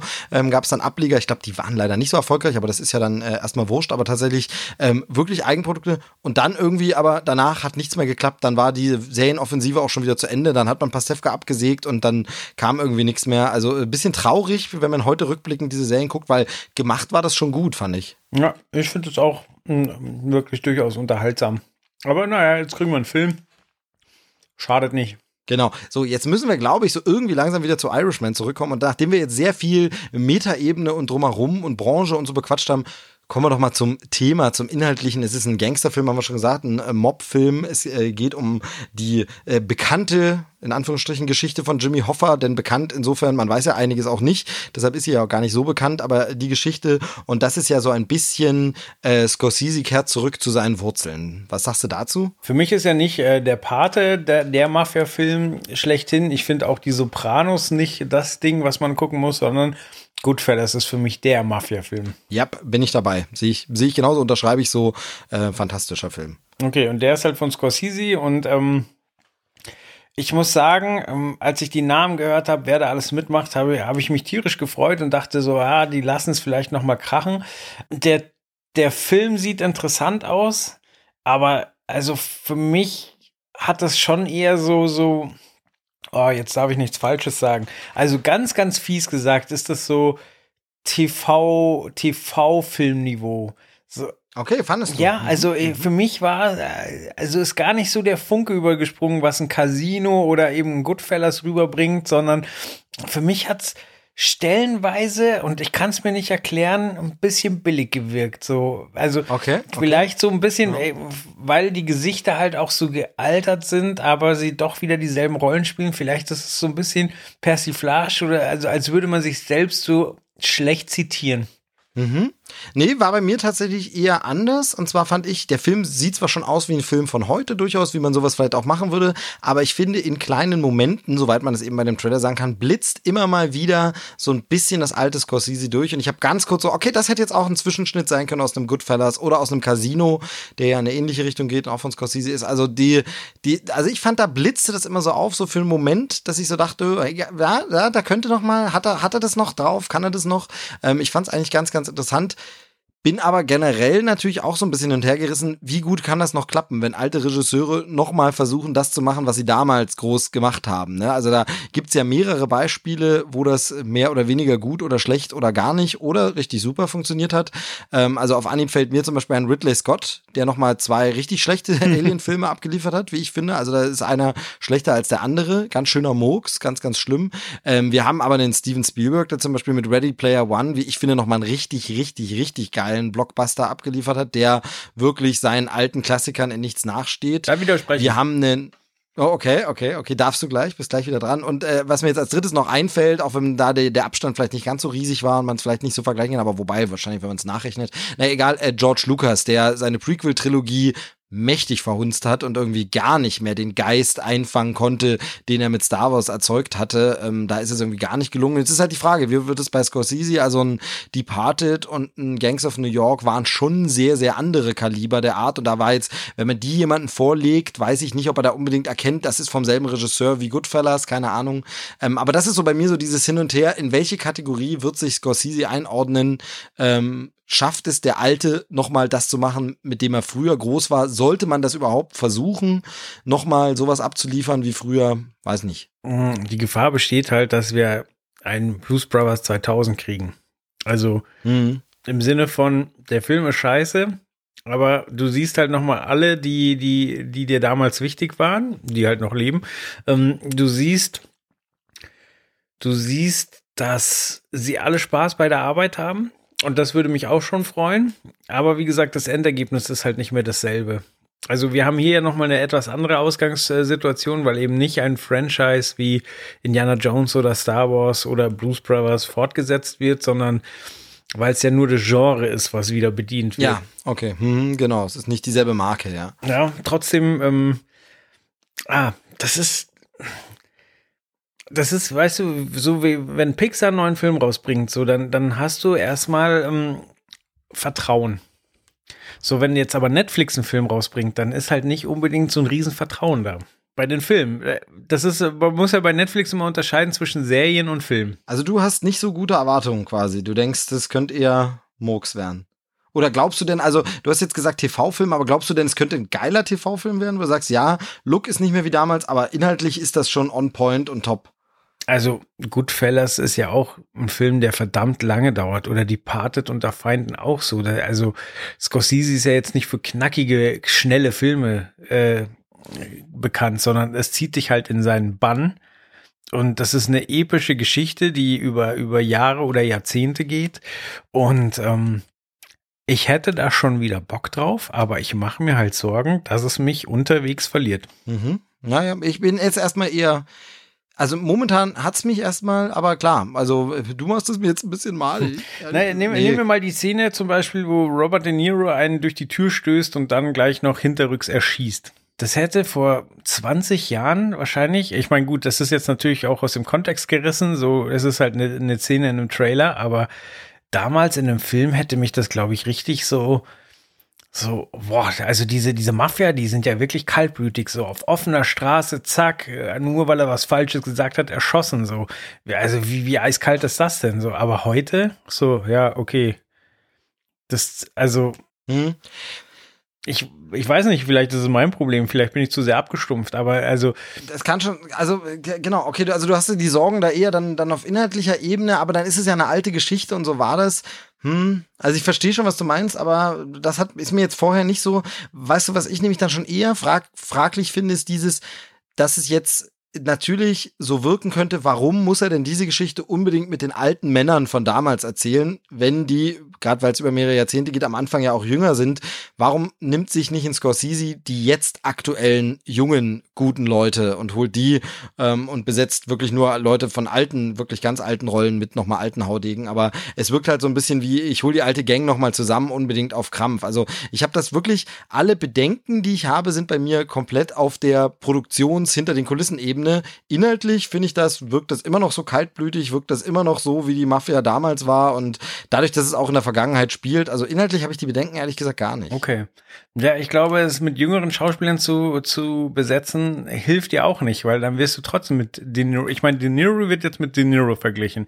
Aber wenn jetzt ein, oh, keine Ahnung, Colin Farrell, was weiß ich, äh, die Rolle übernehmen würde, dann würde der ja auch mit Robert De Niro verglichen werden, so. Und dann tut er sich wahrscheinlich auch keinen Gefallen, so. Dann sagt man auch, Scorsese macht dir das Ganze nochmal auf Low Budget, so. So, jetzt ist es hier kein Low Budget mhm. und sie haben die mhm. großen Namen, so. Und ähm, vielleicht liefern sie ja ab. Ich würde es mir wünschen. Auf jeden Fall, genau, auf jeden Fall mit Spannung erwartet und es ist auf jeden Fall wieder ein großer Coup von äh, Netflix. Das muss ich mal wirklich sagen. Also, dass er da wirklich so, dass sie so jemanden rangeholt haben, ähm, gerade wo jetzt äh, es so ein bisschen härter wird, die, ja, weiß ich nicht, die Streaming-Gewässer oder wie will man es denn umschreiben, ähm, da es da ja auch Piraten gibt bei Streaming-Sachen, kann man das vielleicht ganz gut äh, als Bild nehmen. Die werden ja immer, die See wird rauer und es wird immer schwieriger und da stellt man sich natürlich mit dem Scorsese schon verdammt gut auf. Na, du meinst jetzt, wo Apple Plus dann bald, äh, Apple TV Plus. Genau, ja, mit fünf Serien an den Start geht. Es sind fünf Serien, die natürlich die Leute dazu bringen werden, keinen anderen Film mehr zu gucken. Äh, ja, ähm, ich, ich, wir reden natürlich von was anderem und ich glaube, wir nutzen das als Sprungbrett ins nächste Thema, oder? Ja. Also, Apple Plus, ne? Apple Plus. Was, Plus was, ist drin, Plus ist richtig, Plus ist richtig. Richtig. Ja, was heißt der Apple TV Plus, glaube ich. Äh, ich will da kurz drauf rumhacken. Ähm, Macht es, es heißt Apple TV Plus, ja. Die App, die jetzt auf dem Apple TV ist, heißt Apple TV und da, der Streaming-Dienst von Apple, den man über die App Apple TV auf dem Gerät namens Apple TV gucken kann, heißt Apple TV Plus, das Plus als Plus geschrieben. Es ist der absolute Wahnsinn. Also ich, ich verstehe diese Marketing-Gedanken dahinter teilweise nicht. Ähm, an, an, an einem anderen Punkt verstehe ich sie wieder, weil natürlich dann hast du immer der Name, der überall gesagt wird, aber es ist natürlich wahnsinnig blöd, jemand zu sagen, hast du zu Hause ein Apple TV, dann könnten wir in der Apple TV App Apple TV Plus gucken. Es ist einfach Irrsinn. Ja. Ist richtig, ja. Dann äh, das Marketing war auch für die für die äh, Apple-Verhältnisse sehr sehr krude und seltsam. Man hat so viel gehört, so dann wurde aber nichts wirklich präsentiert. Dann dann wurde präsentiert und es kamen wirklich viele viele namhafte Leute auf die Bühne, also von Oprah zu zu Spielberg, J.J. Abrams, J.J. Abrams ähm, Jennifer Aniston war dabei. Genau also wirklich eigentlich aufgefahren, aber nichts gezeigt. So, jetzt hat man immer noch keinen Preis kommuniziert, was vielleicht sogar ein Glücksfall für Apple ist, weil ähm, man hat jetzt in, in Software, weil es sind ja momentan wahnsinnig viele Betas unterwegs, weil im September ja iOS 13, ähm, das neue OS X und ähm, iPadOS erscheint und natürlich auch das neue für die Apple TV, damit halt der Dienst dann auch verfügbar ist. Ähm genau, das wurde ja auch ausgeklammert, ist ja mittlerweile auch TVOS schon länger und so, also da gibt es auch eine neue Version, genau. Genau, und äh, da hat man jetzt entnommen, dass der Dienst wohl 99 kosten wird. Und äh, man hat auch mehr oder weniger ausgelesen, dass ähm, Mehrfach-Streaming und 4K wohl extra kostet. Dann hat Apple offiziell bekannt gegeben, dass zum Start fünf Serien zur Verfügung stehen werden. So, das lassen wir jetzt einfach alles mal so unkommentiert äh, so stehen und kommen äh, zu dem Dienst, über den wir jetzt eigentlich reden, weil ähm, ja, weil da eben gerade massig Trailer rauskommen und die auch massig äh, Eindruck machen. Und zwar reden wir jetzt von Disney Plus. Genau. Ganz kurz, am Wochenende war die D23, das ist so eine Disney-eigene Messe, wo sie für Fans und Aktionäre und alle vorstellen, was sie in Zukunft so machen. Dabei treten alle Disney-Sparten auf, das heißt die Vergnügungsparks stellen vor, was demnächst so an neuen Attraktionen in welchem Vergnügungspark gebaut wird.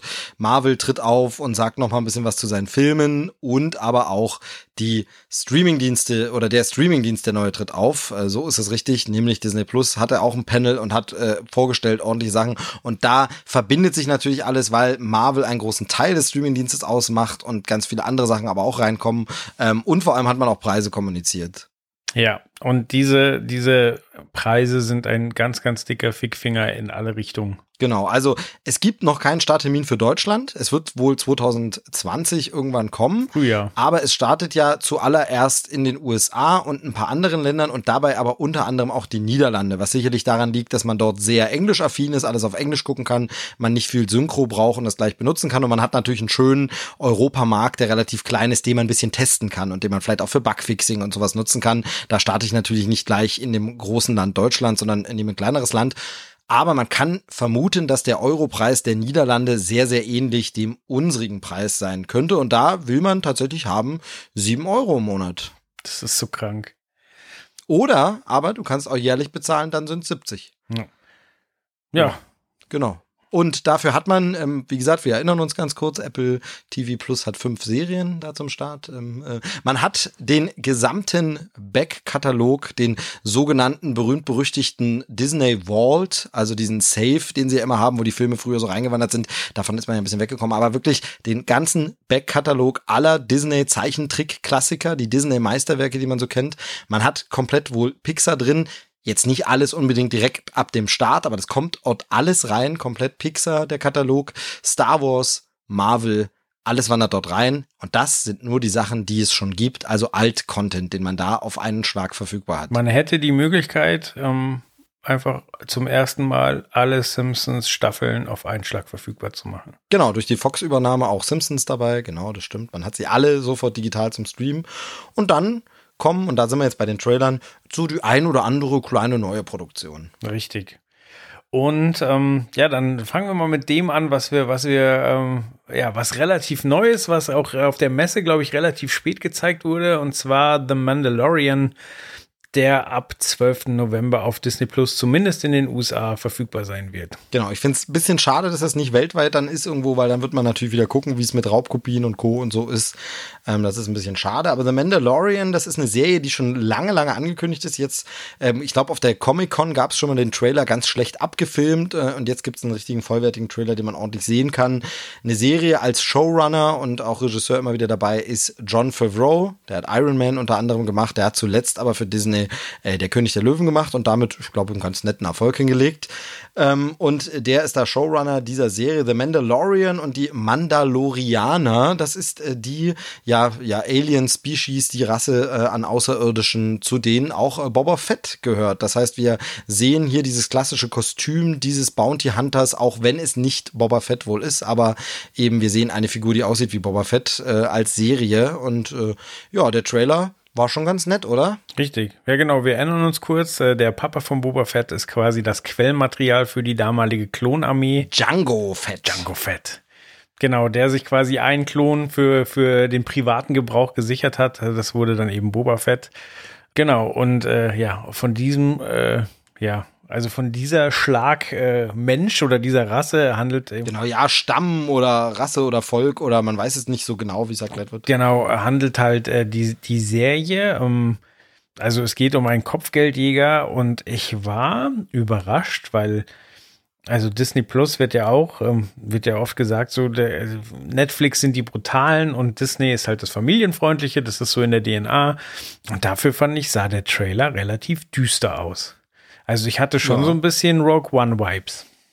Äh, ein bisschen, das finde ich schön, dass du das jetzt sagst, weil genau das wäre das, was ich sagen würde. Ich fand, das sah alles aus wie Rogue One, wie aus einem Guss. Äh, das gehörte in diese Welt damit für mich ein bisschen nicht so sehr in die spaßige Star Wars Welt, die wir auch immer wieder lieben und mögen, in der es Porks gibt und BB-8 und ähm, ja irgendwie Evox oder so. Ähm, da will das nicht so ganz reinpassen, aber ja, es sieht aus wie ähm, Rogue One, also ein bisschen dunkler, ein bisschen ernster, ohne aber, dass es jetzt äh, wirklich belastend, deprimierend ist und Blut in Fontänen spritzt. Aber ja, total wie Rogue One, fand ich auch. Man sieht im, im Trailer jemanden, den ich mal als äh, Bösewicht verbuchen würde. Ich meine, klar, es sind Schmuggler und Gangster, die sind alle irgendwie böse. Ähm, aber ähm, ich, ich habe erst einen Moment gebraucht. Es sah aus wie so ein leicht schwarzer Hitler. Also er hat so ein Hitlerbärtchen. und dann kam es mir, das ist Giancarlo Esposito und der hat ja schon einen wunderbaren Bösewicht, ähm, nämlich Gustavo Fring ähm, in, in äh, Breaking Bad gespielt. Ja, das habe ich ja nicht geschaut, nicht wirklich. Also nach der ersten Staffel war ich ja da raus. Äh, von daher ist mir der gar nicht aufgefallen, mir ist jemand anders aufgefallen. Aber dann, dann sag erst mal, was du noch zu ihm sagen möchtest. Ich habe Breaking Bad ja durchgeguckt. Ich habe mich da durchgequält. Ich bin jetzt auch kein Riesenfan der Serie. Es ist ja schon oft thematisiert worden. Ich bin mit falscher Erwartungshaltung rangegangen. Und äh, bei mir, also ich roll's noch mal kurz auf. Bei mir sind ja auch die die mittleren Harry Potter ähm, Teile die liebsten, quasi da, wo der Kosmos so ein bisschen aufgeht, aber noch nicht die große Depression da ist. So ich ich mag so ein großes Universum, ich kenne mich da aus, aber es ist noch alles zum Wohlfühlen. Und bei Breaking Bad gibt's halt auch so eine Phase in der Mitte. Ähm, da geraten sie eben an wieder so einen Mafia-Boss. Und der ist wahnsinnig intelligent und, und ähm, auch überhaupt nicht impulsiv oder du siehst ihn eigentlich nie Gewalt ausüben, aber der hat so eine ruhige, konzentrierte Aura, dass du vor dem richtig Schiss kriegst. Und solange wie der in der Serie ist, habe ich richtig, richtig Spaß an der Serie gehabt. Irgendwann war halt dann nicht mehr da. Und äh, das Drama hat weiter seinen Lauf genommen und mir hat die Serie auch wieder weniger Spaß gemacht. Aber ähm, ja, der Schauspieler ist halt jetzt in der Serie und sieht richtig, richtig, also ich kann mir richtig vorstellen, dass das so ein richtiger imperialer Wichser ist. Und da freue ich mich drauf. Ähm, ja, dann ist mir bei der Besetzung noch aufgefallen, also die, generell ist die Besetzung ziemlich cool, aber zwei Namen sind mir noch besonders, naja, drei Namen. Werner Herzog, Ähm, Ja, Nick Nolte. Das wäre der Herr. Werner Herzog wäre der Herr, den ich äh, unbedingt hervorgehoben hätte. Das ist ja ein deutscher Regisseur, der ähm, vor allem äh, für seine Arbeit mit äh, Klaus Kinski sehr, sehr bekannt ist. Also äh, Fitzcarraldo, Nosferatu und dann gibt's ja auch diese Doku über die problematischen Dreharbeiten und so. Und der tritt ab und zu gerne mal, wenn er Bock drauf hat, irgendwie als Schauspieler auch auf. Äh, war zum Beispiel in Jack Reacher zu sehen, als so düstere Gestalt und sowas. Und äh, den hier zu sehen wieder, was ja gerade eher so das anspruchsvolle äh, neue deutsche Kino ähm, der 70er und so war, äh, das ist schon, ist schon stark, dass der jetzt einfach in Star Wars dabei ist. Also, das war so, was? Hä? Also in, in den USA kennt man das mehr, weil da ist das so ein bisschen durchlässiger, dieses Popkultur und ernste Kultur. Aber so äh, für Deutschland ist es schon so ein bisschen, äh, was guckst du da? Ach ja, so eine neue Serie mit Werner Herzog. Ach so, aha. Okay, das neue deutsche Kino. Und dann ist es Star Wars. Ja. Also das äh, finde ich schon beeindruckend. Und wir haben ja sogar noch einen Regisseur im Cast, nämlich ähm, Taika Waititi, Richtig? der, richtig. der Regisseur von äh, Tor 3, der selber auch gerade ein sehr, sehr krudes Projekt in der Mache hat. Genau, dieses, dieses Hitler-Ding, ne? Dieses, Genau. Äh, mir fällt gerade der Name nicht ein, aber ja. Ganz genau, aber da müssen wir auch nochmal drüber sprechen, weil das ist auch ein sehr, sehr verwirrender Trailer. Aber ähm, ja, ich nehme es mal vorweg, ich habe da Bock drauf, müssen wir echt mal demnächst Ja, anplanen. definitiv, definitiv. Und dann bin ich noch über einen Namen äh, gestolpert, ähm, kenne ich jetzt nicht, aber ähm, finde ich, hat einen Namen wie eine, wie eine Pornodarstellerin. Die gute heißt nämlich Emily Swallow. Okay, da möchte ich jetzt keine blöden Witze dazu machen, sagt mir jetzt auch nichts. Kennt man die irgendwoher? Nö, aber der Name fällt auf, würde ich sagen. Aber wen wir noch kennen, ist äh, Pedro Pascal. Ähm, der hat in, ähm, sind wir wieder in der Mafia-Ecke, äh, in Escobar, wie, wie hieß denn, äh, Narcos. Narcos hat er gespielt. Ich bin noch da, ich bin noch da. Ich äh, recherchiere gerade, was, weil mich das hier interessiert. Weil mir die von dir genannte Emily Swallow irgendwie bekannt vorkam. ich sehe gerade, Mentalist hat sie mitgespielt, Supernatural mal, aber jetzt nichts. Hm, hm, hm. Okay, wahrscheinlich mal in der Serie irgendwie gesehen, weil ähm, kommt mir tatsächlich vom Gesicht ein bisschen bekannt vor. Okay. Sehr, sehr viel Serien, alles, alles so TV-Seriengeschichten. Äh, mal eine Folge Flight of the Concords. Kannst du das für, Ja. für Gina Carano auch noch nachgucken? Das kann ich natürlich, äh, natürlich mache ich das für sie. Vielen Dank. Also Pedro Pascal, wie gesagt, äh, Netflix-affin eigentlich, weil äh, in Narcos aufgetaucht. Und äh, natürlich auch in Game of Thrones. Ha, ohne zu googeln, fällt es mir gerade ein. Der- Der, wie heißt der? Oberin. Der wurde, der wurde brutal abgemeuchelt. Also das kann man ja über den einen oder anderen bei Game of Thrones sagen, aber den hat sie wirklich übel erwischt. Gina Carano habe ich inzwischen äh, rausgefunden. Ähm, Deadpool, da spielt sie Angel Dust. Ähm, Fast and Furious 6 spielt sie eine Figur namens Riley. Sagt mir jetzt auf Anhieb nichts, aber wird man da schon irgendwo gesehen haben. Und äh, Haywire, ähm, den ich nicht gesehen habe, der mir aber vom Namen auch schon mal untergekommen ist. Also ähm, hat man schon das eine oder andere Mal gesehen. Wie gesagt, unter anderem Deadpool war sie dabei. Ja. Auf jeden Fall. Ah, was ich noch erwähnen möchte unbedingt ist, ähm, also Idee hast du schon gesagt, John, ich hasse den Namen, Favreau. Favreau. Favreau. Komponist, ähm, Ludwig Göransson. Kennt man auch aus dem Marvel-Universum. Richtig, Black Panther Hat- hat er gemacht. Genau, ja. Und äh, er hat äh, das letzte Childish Gambino-Album produziert. Guter Mann. Mhm. Okay, okay. Ja, also was soll man groß zum Trailer sagen? Äh, eigentlich kann man wirklich nur runterbrechen. Das äh, einhellige Feedback im Internet, und da möchte ich mich gerne anschließen, ist, sieht schon verdammt geil aus. Hat man schon irgendwie Bock drauf, ist schon stark. Wie gesagt, vielleicht bisschen düsteres Star Wars, aber hey, es ist mittlerweile auch so viel Raum im Star Wars-Universum, dass man sagt, auch das kann man machen und so. Rogue One hat ja bewiesen, dass was Gutes bei rauskommen kann. Ähm, es sieht gut aus. Ich bin mir noch so ein bisschen unsicher, wie spannend die einzelnen Folgen sind, aber das wird man eben auch sehen, was dann, und das erwarte ich von der Serie heutzutage ja, was so der durchgehende Faden sein wird, äh, die, die, die böse Verschwörung im Hintergrund oder das große, ja, was man schaffen muss bis zum Ende der Staffel oder irgendwas. Also da bin ich mal, bin ich mal sehr gespannt, aber es sieht einfach alles top aus und es ist halt wirklich krass, dass jetzt so et- etwas wahr wird, was wirklich seit mindestens 20, wahrscheinlich eher 30, 40 Jahren gemunkelt wird, eine Star Wars Realserie, eine Fernsehserie, eine Real, jetzt ist es eine Streaming-Serie, aber hey, das sind die Fernsehserien von heute.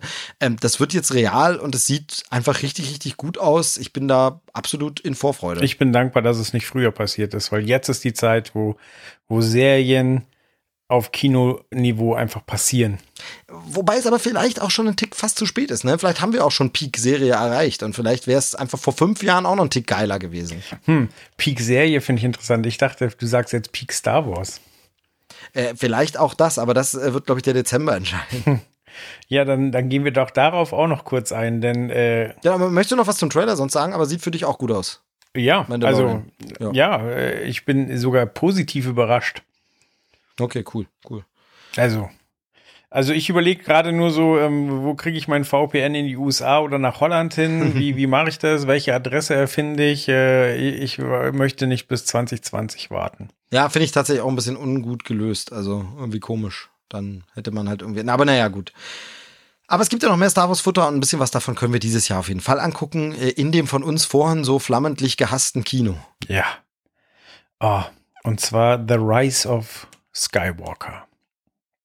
Ist das der Titel schon, oder? Ja, äh, ich muss jedes Mal auch wieder überlegen, weil ich ja lange gedacht habe oder immer davon ausgegangen bin und es für mich logischer erschien, Rise of the Skywalker, so wie Revenge of the Sith, Return of the Jedi, hätte ich gedacht, es wäre Rise of the Skywalker. Und das würde auch mit der einen These übereinstimmen, dass Leute ja sagen, Skywalker könnte das sein, dass es in Zukunft keine Jedi und Sith mehr gibt, sondern es gibt nur noch die Skywalker. Und da würde natürlich Aufstieg der Skywalker Sinn machen, aber nein, du hast recht, der Film heißt The Rise of Skywalker. Also vorne das The und hinten nicht. Ähm, der Aufstieg Skywalkers, glaube ich, im Deutschen. Ja. Ja, ich finde die Theorie ja gar nicht schlecht, äh, dass, dass äh, Ray sich ja die Bücher geschnappt hat und jetzt ihr eigenes Ding aufzieht und das vielleicht zu Ehren von Luke oder vielleicht auch mit seiner Unterstützung in, in Geistform ähm, unterstützt. Aber kommen wir erst zu dem, ja, was, was ist es? Eigentlich ist es ein Teaser, oder? Oder ist das ein Trailer, der heute kam? Es offiziell heißt es der D23 Special Look. Also ja, es ist so ein Teaser, Trailer, Hommage, äh, Einstimmungs-Mood-Dingens irgendwas.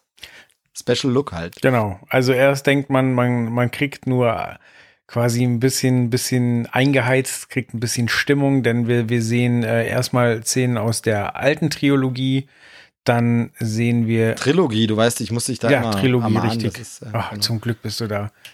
Das Witzige, wenn, wenn ich mich in der Arbeit mit Leuten unterhalte und heute habe ich mich sehr viel über Star Wars unterhalten, die sagen das auch immer und dann denke ich mir immer, ja, ist falsch, aber ich korrigiere nicht.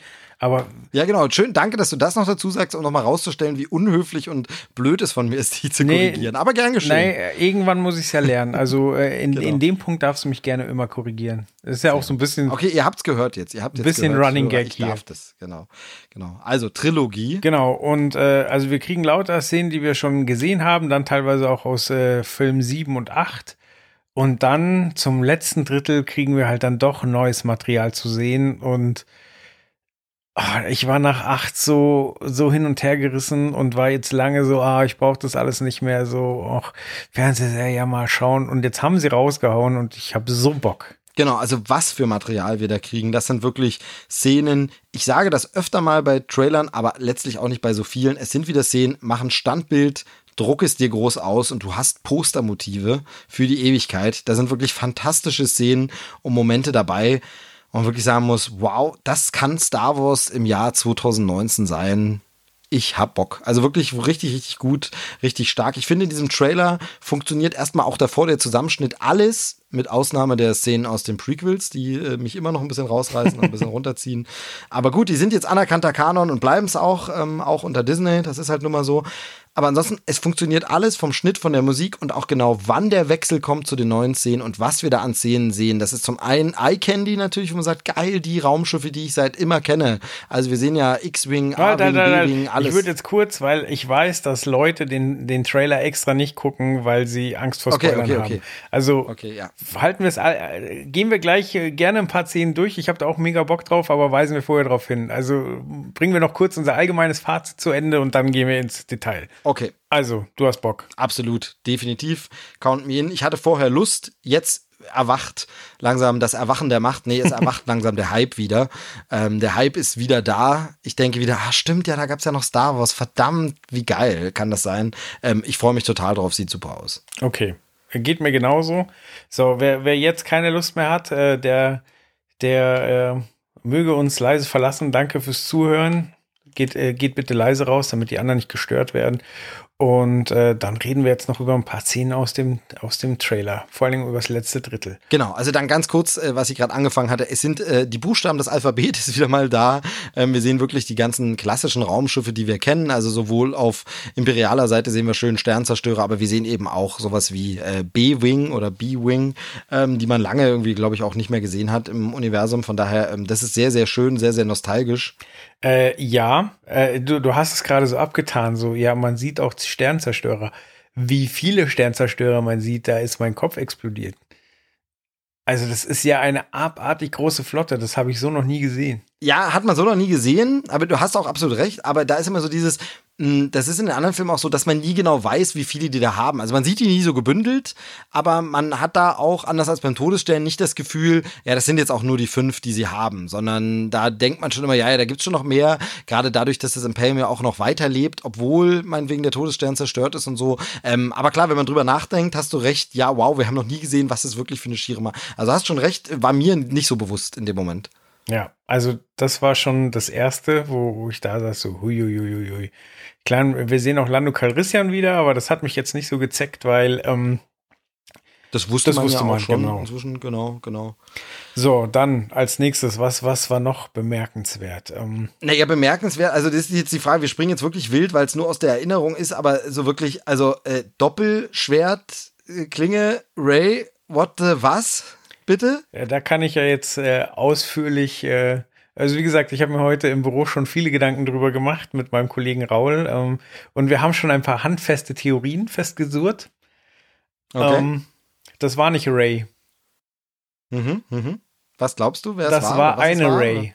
Ähm? Okay. es gibt die Szene in, in ähm, Episode 8, wo sie quasi hier dieses typische, hier, wir machen Jedi-Training und wir gehen uns selbst und wir beantworten uns unsere Fragen mit Meditation und haben, haben äh, Visionen. Und äh, sie versucht ja rausfinden, zu, rauszufinden, wo sie herkommt. genau. Und es passiert nur Schmarrn. Also sie steht da in einer Reihe mit lauter Rays Vor sich und hinter sich, genau. Vor sich und hinter sich. Und äh, letztlich äh, saß ich da und dachte mir, okay, diese Szene war reine Zeitverschwendung. Aber mit diesem Kniff könnten sie es jetzt natürlich drehen. Denn wenn Ray ein Klon ist, der quasi, ähm, ich meine, wir, wir haben ja auch langsam mitbekommen, dass der Imperator wohl irgendwie zurückkommt. Jetzt, ich meine, die großen Fragen sind es, warum ist Ray so mich, mächtig und äh, wo kommt die eigentlich her? Mhm. Mhm. So, wenn jetzt der, der Imperator natürlich an seiner Rückkehr gearbeitet hat und sich quasi, wir wissen, der weiß, wie, wie man mit einer Klonarmee umgeht, der weiß, wie man mit Siths umgeht, so, wenn der sich quasi seine eigene kleine ähm, Ray-Armee gezüchtet hat und irgendwer dann moralischen bekommen hat und die kleine, eine der kleinen Rays weggeschafft hat, dann aber nicht zurückkehren konnte, weil er aufgeflogen und getötet wurde, so dann, dann ist plötzlich klar, wo sie herkommt. So, es ist klar, es sind noch keine Ver äh, Verwandtschaftsverhältnisse geklärt, aber das wäre eine vernünftige Erklärung, warum sie diese komischen, komischen ähm, Tagträume hat und äh, warum, wo sie herkommt, warum sie so mächtig ist. Und dann gäbe es noch die Theorie, weil äh, Ray lernt ja auch wahnsinnig schnell. Also Mhm. die, die, die schafft ja die, was andere Jedis nach Jahren von Training haben, ähm, lernt sie ja wahnsinnig schnell. Und es könnte ja sein, dass dadurch, dass es Klone sind, die irgendwie miteinander verbunden sind und wenn die anderen Klone natürlich die ganze Zeit ausgebildet werden, so dann kriegt sie quasi das gepusht und kriegt die Fähigkeiten mit, ohne was zu tun, weil es einfach Mhm. Alle miteinander eins sind auch irgendwie. So. Würde auch funktionieren, genau. Generell aber kennen wir natürlich auch die Klone aus im, äh, der Prequel-Trilogie, dass die ja besonders auch gut lernen, auch glaube ich extra so gezüchtet wurden und man das in die Klone einbauen kann. Und ähm, ich finde dieses, also gern würde ich sagen, ja, selbe Gedanken hatte ich auch, aber tatsächlich habe ich äh, die ähnliche Theorie in die Richtung im Netz gelesen und bin nur dadurch drauf gekommen, hatte selbst mir noch gar nicht so weit gedacht, weil ich diese Szene in äh, Last Jedi tatsächlich ein bisschen verdrängt habe. Aber ich fände es insofern einerseits ein bisschen schade, wenn wir es jetzt schon erraten hätten, dass es wirklich so ist. Ähm, aber gerade wie uns Endgame und Co. gezeigt haben, ist es auch gern mal so, da spekuliert man lange rum und dann kommt gar nichts davon im Film vor. Ähm, aber es würde natürlich insofern passen, weil wirklich die Klonkriege bereits im aller, allerersten Star Wars Film eben eine neue Hoffnung, Erwähnung finden, Richtig. also von Klonen schon immer geredet wird. Das heißt, dieses ganze Klonthema seit jeher in der DNA von Star Wars drin ist, das passt natürlich zum Klonthema, haha, ähm, in der DNA drin verwurzelt ist und damit wäre es rund. Es wäre nicht so wie, ja, jetzt fangen sie mit Klonen an, das macht ja gar kein, was soll das jetzt? Jetzt kann man die plötzlich. Nee, es ist schon immer die Rede von Klonen. Obi-Wan erzählt das Wirklich- Luke gleich, als das ihn genau, das erste Mal genau. trifft. Und, und von daher wäre das in Ordnung, wäre das richtig schön, wo ich sage, okay, das ist wirkt für, weil ganz oft hat man ja bei so Erkenntnissen in Teil 10, dass dann Sachen rauskommen, wo ich sage, ja, wenn ich aber den alten Film gucke, dann hätte man es da mit einer Silbe schon mal erwähnen müssen. Ja. Und so ist Klontechnologie tatsächlich im allerersten Film schon angelegt. Und äh, deshalb finde ich super. Ich ähm, frage mich halt dann so ein bisschen, ähm, ob es nicht irgendwie auch Gefahr laufen würde, albern zu werden. Also wenn ich mir jetzt vorstelle, ich sehe plötzlich eine Armee von hunderten Rays, bisschen komisch ähm, und so. Äh, gleichzeitig würde natürlich das Klonthema auch zu Snoke passen. Ne, wenn man da weiter spekuliert, wer ist Snoke gewesen? Dieses komische, entstellte Dingens. Äh, ja, vielleicht war das ein gescheiterter Klon, der nicht ganz gelungen ist, nicht ganz fertig geworden ist, wo der Imperator versucht hat, sich wieder zu beleben, aber es hat nicht geklappt. Und ein anderer Klon, der jetzt wiederkommt im nächsten Teil, ist dann ein geklonter neuer Imperator oder so. Äh, man weiß es nicht. Also da gibt's wahnsinnig viel Raum. Ähm, ich frage mich bei alledem, es hieß halt sehr lange oder immer wieder, dass sich ähm, Ryan Johnson und J.J. Abrams nicht abgestimmt haben. Und da frage ich mich halt, wie gut das dann funktioniert, sich wirklich eine logische Auflösung für Last Jedi auszudenken, ähm, wenn der davor nicht gesagt hat, muss übrigens das und das und das soll übrigens das bedeuten, die Szene, dann wäre es natürlich einerseits genial, andererseits auch ein bisschen, warum haben sie sich das angetan? Dann hätte man ja von Anfang an drauf hinarbeiten können. Aber es wäre natürlich genial, wenn diese Szene aus Last Jedi da jetzt so eine Bedeutung bekommt. Also. Ja, letztlich hat er den Film jetzt vorgesetzt bekommen und musste halt entsprechend reagieren.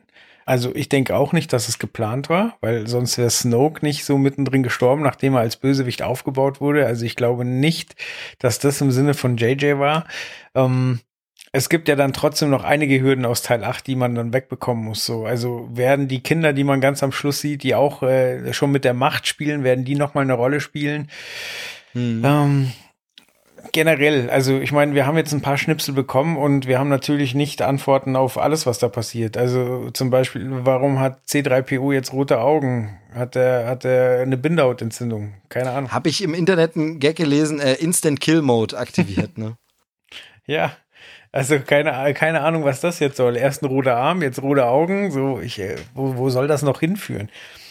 Ja, aber also allein das nach dem, ja, nach der, der gemischten Gefühlslage jetzt plötzlich wieder Theorien aufpoppen, dass man, dass man sich den Kopf zermartert, ja, wie könnte das denn sein? Und ähm, das kann alles immer noch eine riesen Enttäuschung werden, aber gerade habe ich wieder Spaß dran. Ja, ich auch. Also man, man hat Hoffnung, man hat Spaß, sind coole Sachen. Und ähm, ich gehöre auch zu den Leuten, die Last Jedi nicht schlecht fanden. Also ich fand da viele Sachen sehr, sehr geil. Und gerade zum Beispiel das mit Snoke war so ein äh, geiler Kunstgriff. Einfach was anderes zu machen, mal zu sagen, äh, fuck you, wir brechen mal mit diesen Erzählstrukturen, der Bösewicht wird aufgebaut und das und das passiert.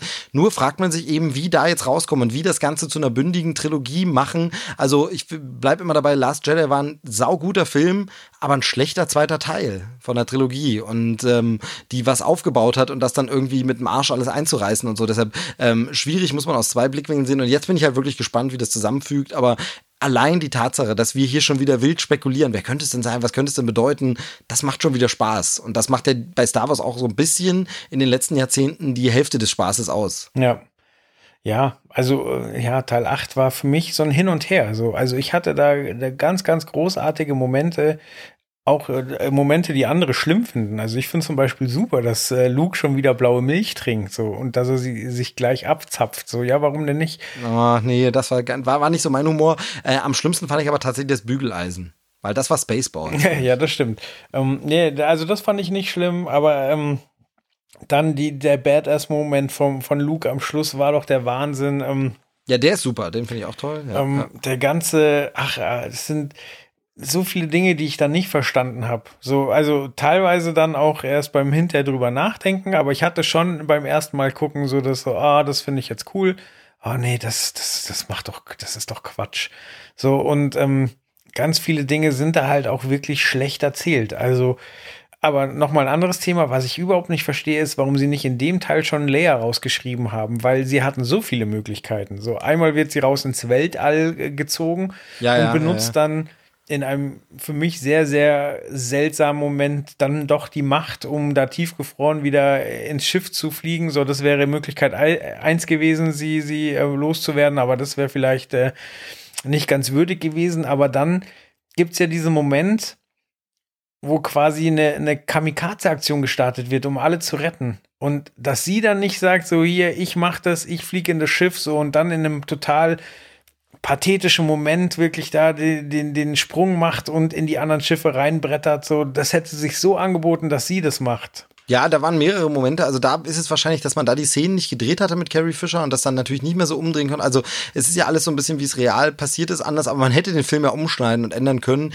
Ich find's auch komisch. Ich frage mich bei alledem ja sowieso, aber der Film heißt jetzt The Rise of Skywalker. Welchen Skywalker haben wir denn jetzt überhaupt noch? Also wir haben jetzt halt im Grunde ja nur noch, je nachdem, was jetzt rauskommt, wer Ray ist, haben wir ja im Grunde nur noch Kylo Ren, der ein halb Skywalker ist, weil seine Mutter ein Skywalker ist. Ähm, aber ansonsten, korrigier mich, aber sonst ist ja auch gar kein Skywalker mehr da, dadurch, dass eben äh, Leia im Grunde, also Leia ist noch da, aber da wissen wir ja eben, dass Carrie Fisher leider gestorben ist und man das jetzt als Abgesang nutzen wird. Ich glaube nicht, dass man so viel Szenen noch hat retten und umschneiden können, dass sie eine riesengroße Rolle in dem Film spielt und sie der Skywalker ist, um dessen Aufstieg es hier geht. Also das wird nicht passieren. Also ist die Frage, um wessen Aufstieg des Skywalker soll es hier gehen? Also Ha, komisch. Ja, dazu zwei Theorien. Zum einen ähm, ist ja Luke nicht von der Bildfläche verschwunden. Sah zwar fürs Erste schon, aber wir wissen ja, dass Jedi als Geist und Mentoren wieder auftauchen können. Ja, aber wenn das so eine Riesenrolle wird, wäre es schon ein bisschen komisch, weil dann muss man sich auch wieder fragen, warum sind Qui-Gon Jinn und Yoda nicht die ganze Zeit als riesige Rollen dabei, sondern immer nur mal so als kurz, ich melde mich ganz kurz mal mit einer Ghost-Nachricht. Wäre komisch, also fände ich, okay. kann man machen, aber fände ich Zum anderen hat Ray ja die, die äh, Jedi-Bücher geklaut, so, und äh, man war, äh, Luke wollte ja quasi diesen, diesen Kreislauf durchbrechen, von wegen, äh, man, man züchtet jemanden für die gute Seite und es gibt dann doch wieder was für die böse Seite und äh, er, er hatte, er hat sich ja zurückgezogen, weil er da eigentlich keine Lust mehr drauf hatte. So, jetzt hat er sich aber doch entschieden, wieder aktiv in das Ganze einzugreifen. Ray hat die Bücher gesichert und ähm, ich könnte mir vorstellen, dass die beiden halt jetzt so ein bisschen dem Jeditum abschwören und halt eine eigene, äh, eigene Philosophie entwickeln und das könnten die Skywalkers sein. Ja, aber da sind wir eben bei diesem Namensding. Dann müsste dort ja ein The davor stehen. The Ri oder Rise of the Skywalkers oder so. Und im Deutschen noch anders, der Aufstieg Skywalkers dann müsste es he eigentlich heißen, der Aufstieg der Skywalker. Ja. Oder so. Natürlich kann das ein Übersetzungsfehler sein, denn bei The Last Jedi war auch immer die Rede davon, dass äh, das eine Einzahl sein sollte. Im Deutschen wurde es dann aber übersetzt als die letzten Jedi, obwohl, wie gesagt, der Regisseur vorher irgendwo in einem Statement gesagt hat, es ist Singular gemeint, weil man das ja im Englischen nicht sagen kann, was jetzt gemeint ist, wenn da kein S hinten, aber ihr versteht, was ich meine. Ähm, deshalb kann es natürlich auch falsch übersetzt sein, aber ich finde, wenn diese Theorie stimmt, dass Skywalker jetzt der neue Begriff statt Sis und Jedi und so wird, dann müsste da meiner Meinung nach ein Artikel davor. Also äh, kann mich jetzt auch grammatikalisch ganz irren, aber dann wirkt dann ist es irgendwie falsch.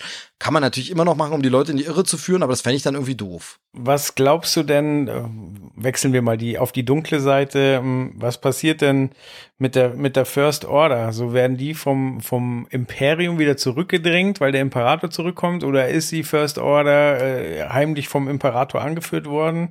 Was ist da deine Theorie? Ich glaube tatsächlich, dass er, also wenn der Imperator eine größere Rolle bekommt und nicht nur in einer Rückblende oder irgendwas auftritt, und davon gehe ich inzwischen aus. Ja, schau mal, wie riesig er auf dem Plakat ist.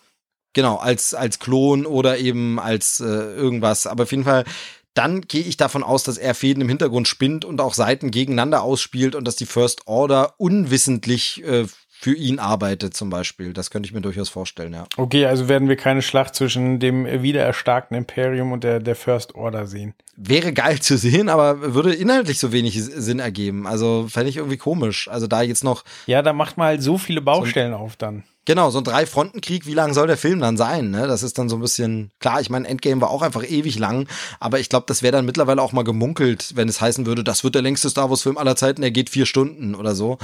Ähm, Nee, kann ich, also wäre komisch. Ähnliche Situation haben wir ja mit den Ray-Klonen, die ja dann äh, offensichtlich böse sind. So, das würde ja be bedeuten, dass äh, Kylo entweder relativ schnell die Seiten wechseln muss oder verschwinden muss. Ja, sowas. Ähm, aber auch diese ganze Geschichte mit diesen Knights of Ren, die ja nur ganz kurz irgendwie erwähnt werden in einem Nebensatz. Wenn man nicht richtig zuhört, verpasst man es und man kriegt eigentlich nur durch die ganzen Fanmaterial und so mit. Ähm, das muss ja auch noch irgendwie rein in den Film. Ich weiß, dass jetzt wohl irgendwie so ein Comic geben wird, das dazwischen spielt zwischen den Teilen und diese Vorgeschichte der Knights of Ren erzählen wird. Aber das kann ja auch nicht Sinn und Zweck sein, dass Leute, die Comics gelesen haben müssen, um im Kino dann klarzukommen. Also das war auch irgendwie komisch. Von daher, das muss auch theoretisch noch rein. Wo stehen die? Für wen arbeiten die? Was spielen die? für ein Spiel. Ich habe mir heute, heute erstmal die komplette zusammengefasste Arc von Darth Maul reingepresst, weil ich wissen wollte, ob das vielleicht sein Lichtschwert sein könnte. aber nee, oder? Äh, nee, er kriegt zwar wieder eins, aber das sieht anders aus. Und äh, also am Ende stirbt er tatsächlich durch die Hand von Obi-Wan. Also bei Clone Wars oder was dann wahrscheinlich. Ja, das, das war ja. ohne Quellenangaben, das war wirklich so ein sechs genau. Minuten YouTube-Video, ja. wo wirklich äh, von den Filmen bis dann Clone Wars alles durchgegeiert wird. Und genau, weil ich weiß, dass er in Clone Wars vorkommt, da ist dann auch noch sein Bruder und sein Schwibschwager und seine Cousine sind noch mit dabei und äh, die haben ein Restaurant, nee, ich übertreibe, aber irgendwie, wo es so wirklich so ein bisschen albern, okay, jetzt baut er das noch weiter aus. Ähm, das hat George Lucas damals verkackt, ihn sofort zu töten und es macht es nicht besser, ihn einfach plötzlich wiederzuholen. Das apropos auch so ein Bauchschmerzgefühl bei mir bei dem Imperator, weil das wirklich dann so ein bisschen ist wie, dann hätte ich halt ganz gern so eine Andeutung davon schon mal irgendwie dran. Also ich finde es immer schwierig, wenn Dinge plötzlich auftauchen, die davor weg waren und man das Gefühl hat, die sollten da auch nicht gewesen sein. Ja gut, die, kann, die Hinweise kann man ja in guter alter George Lucas Manier dann in zehn Jahren einfach hinzufügen. Oh je, oh je, oh je, oh je. Habe ich übrigens nie verstanden. Ein so ein Punkt, wenn wir hier schon im äh, Star Wars schwadronieren sind, dass er bei den Special Edition Releases nicht das Darth Vader Thema oder Imperial March, das Ding hat ja mehrere Namen, dass er das nicht in Episode 4 eine neue Hoffnung mal nachträglich noch eingebaut wird. Denn das Stück gibt es da ja noch nicht. Darth Vader tritt auf und es gibt diesen Marsch noch nicht, denn der wurde eigentlich fürs Imperium und für Imperator und sowas erfunden. Später wurde es auch das Darth Vader Theme und dann ganz absurderweise ist es in den Prequel-Teilen schon drin. Als Vorahnung, Foreshadowing hört man diese Melodie schon eben für Anakin und so. Und dann gibt's einen Film, in dem es nicht vorkommt und dann ist wieder drin. Und da hätte er in den Prequels, äh, in diesen Special Edition Re-Releases, wo er Haufen am Sounddesign und sonst was gemacht hat ähm, und eben an der Optik, hätte er auch einmal das Thema irgendwo einspielen können. Hat er nicht gemacht. Fand ich immer irgendwie eine vertane Chance. Da hätte ich eine Veränderung mal gut gefunden. Ja. Ich überlege tatsächlich, ob die, die also Teil 1, 2 und 3, ob es die aufwerten würde, wenn man an die Special Effects nochmal rangeht, weil da sind ja wirklich äh, Szenen drin, die komplett gerendert sind, also gerade wenn wir über die, die Klonarmee sprechen.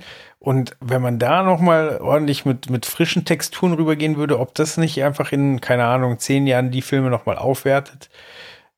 Jein. Also dazu, dazu zwei Punkte. Es gibt dieses Video im Netz, wo Leute den äh, Schwertkampf zwischen Darth Vader und Obi-Wan, wo sie sich wieder treffen in Episode 4, auf neu und geil gemacht haben. Teilweise auch so ein bisschen mit so Deepfake-Gesichtmäßig rein. Ich gesehen. Aber einfach, wie man das heute inszenieren würde, ähm, mega gut, mhm. mega geil.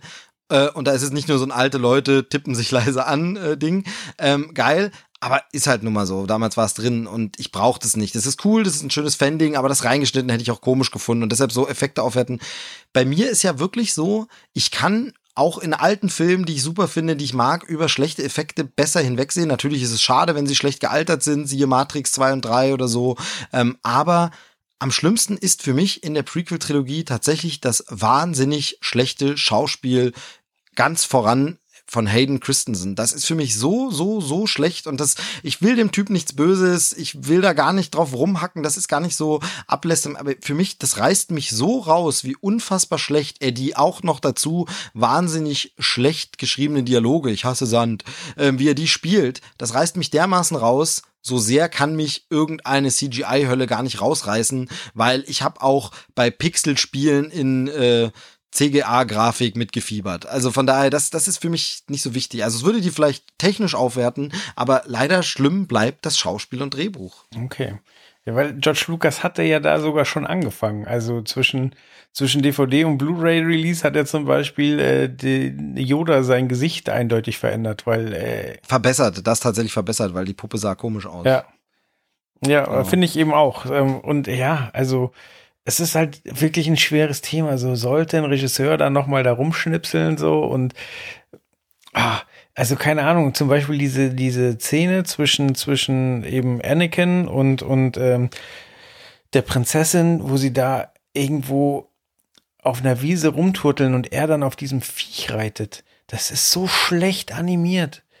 Ja, aber da ist nicht das Schlimme, ist ja gar nicht diese Animation. Das Schlimme ist diese ganze Liebesromanze, dass man sie ihnen einfach nicht abkauft. Und deshalb. Aber die wirst weil, du nicht also, mehr retten können, dass die Animation Genau, vielleicht ja, schon. genau. Aber ich meine, also das, das Ding ist, äh, zum Beispiel in Harry Potter ist auch diese Kampf mit dem Troll äh, irgendwie in Hogwarts äh, drin, der einfach scheiße aussieht heute. Und man denkt, oh Gott, furchtbar. Aber das macht dir den Film nicht kaputt. Die zauberhafte Welt von Harry Potter funktioniert für dich dann trotzdem genauso in dem Teil.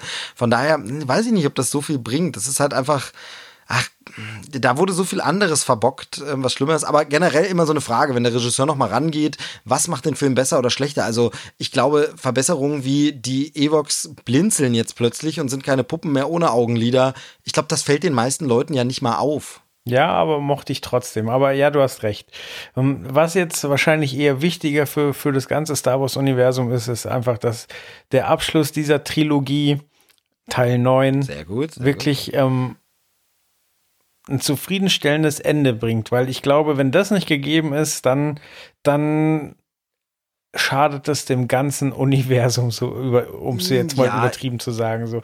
Weil ähm, dann haben wir einen tollen siebten Teil gehabt, einen, einen okayen achten Teil und einen vielleicht auch okay neunten Teil. Aber wenn der neunte Teil jetzt richtig gut ist, richtig viele Fragen beantwortet und es macht mir Angst, dass der Typ, der Regie führt, Lost zu verantworten hat.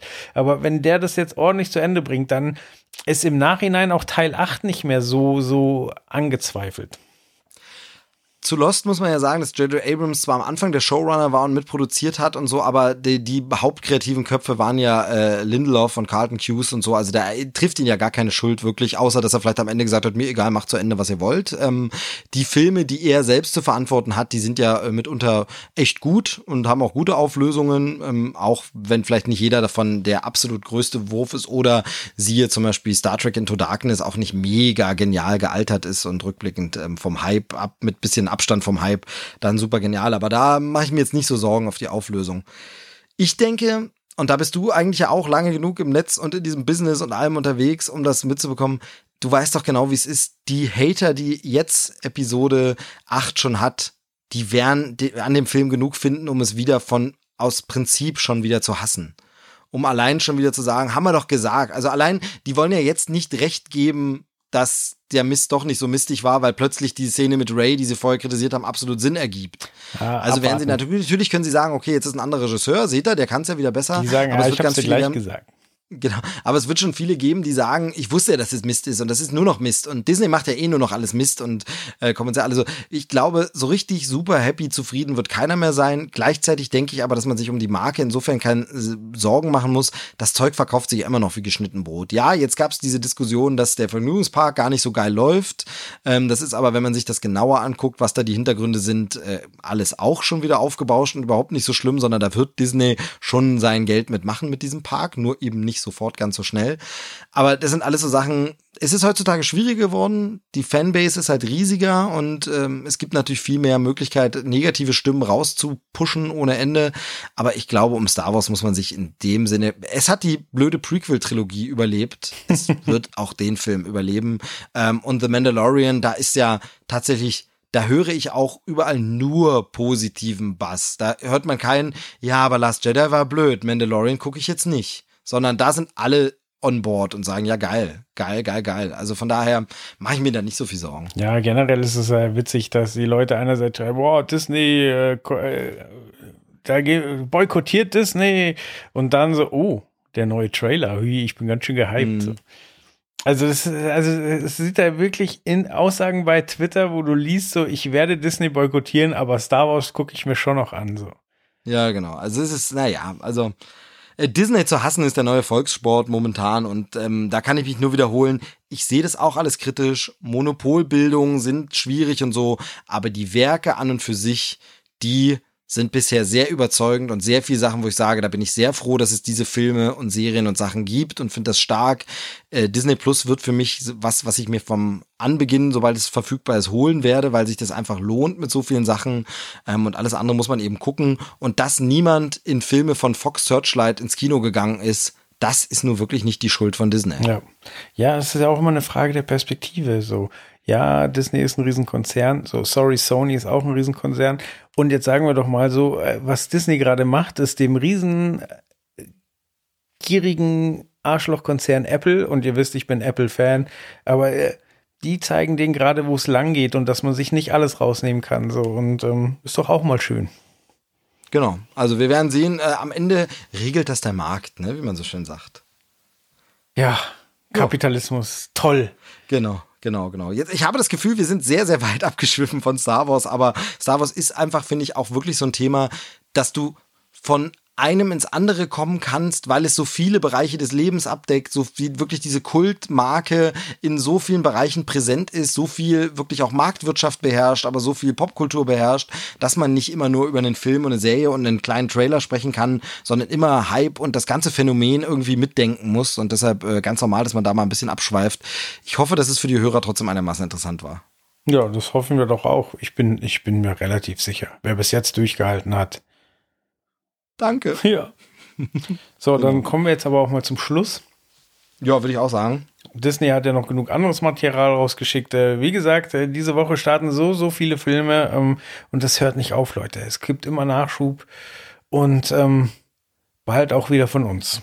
Und damit verbleibe ich. Steve hat die letzten Worte. Ciao. Wieso habe ich denn jetzt die letzten Worte? Das ist so fies, weil ich sonst im Podcast immer Leuten sage, die sollen die letzten Worte sagen, damit ich sie nicht machen muss, weil mir nie was einfällt, wo man die letzten Worte haben könnte oder was man da sagen soll. Das dann noch einigermaßen Das war Trailerschnack. Bis zur nächsten Ausgabe.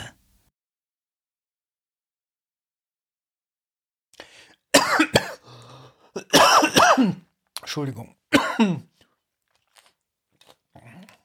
Ich mach den Schnitt.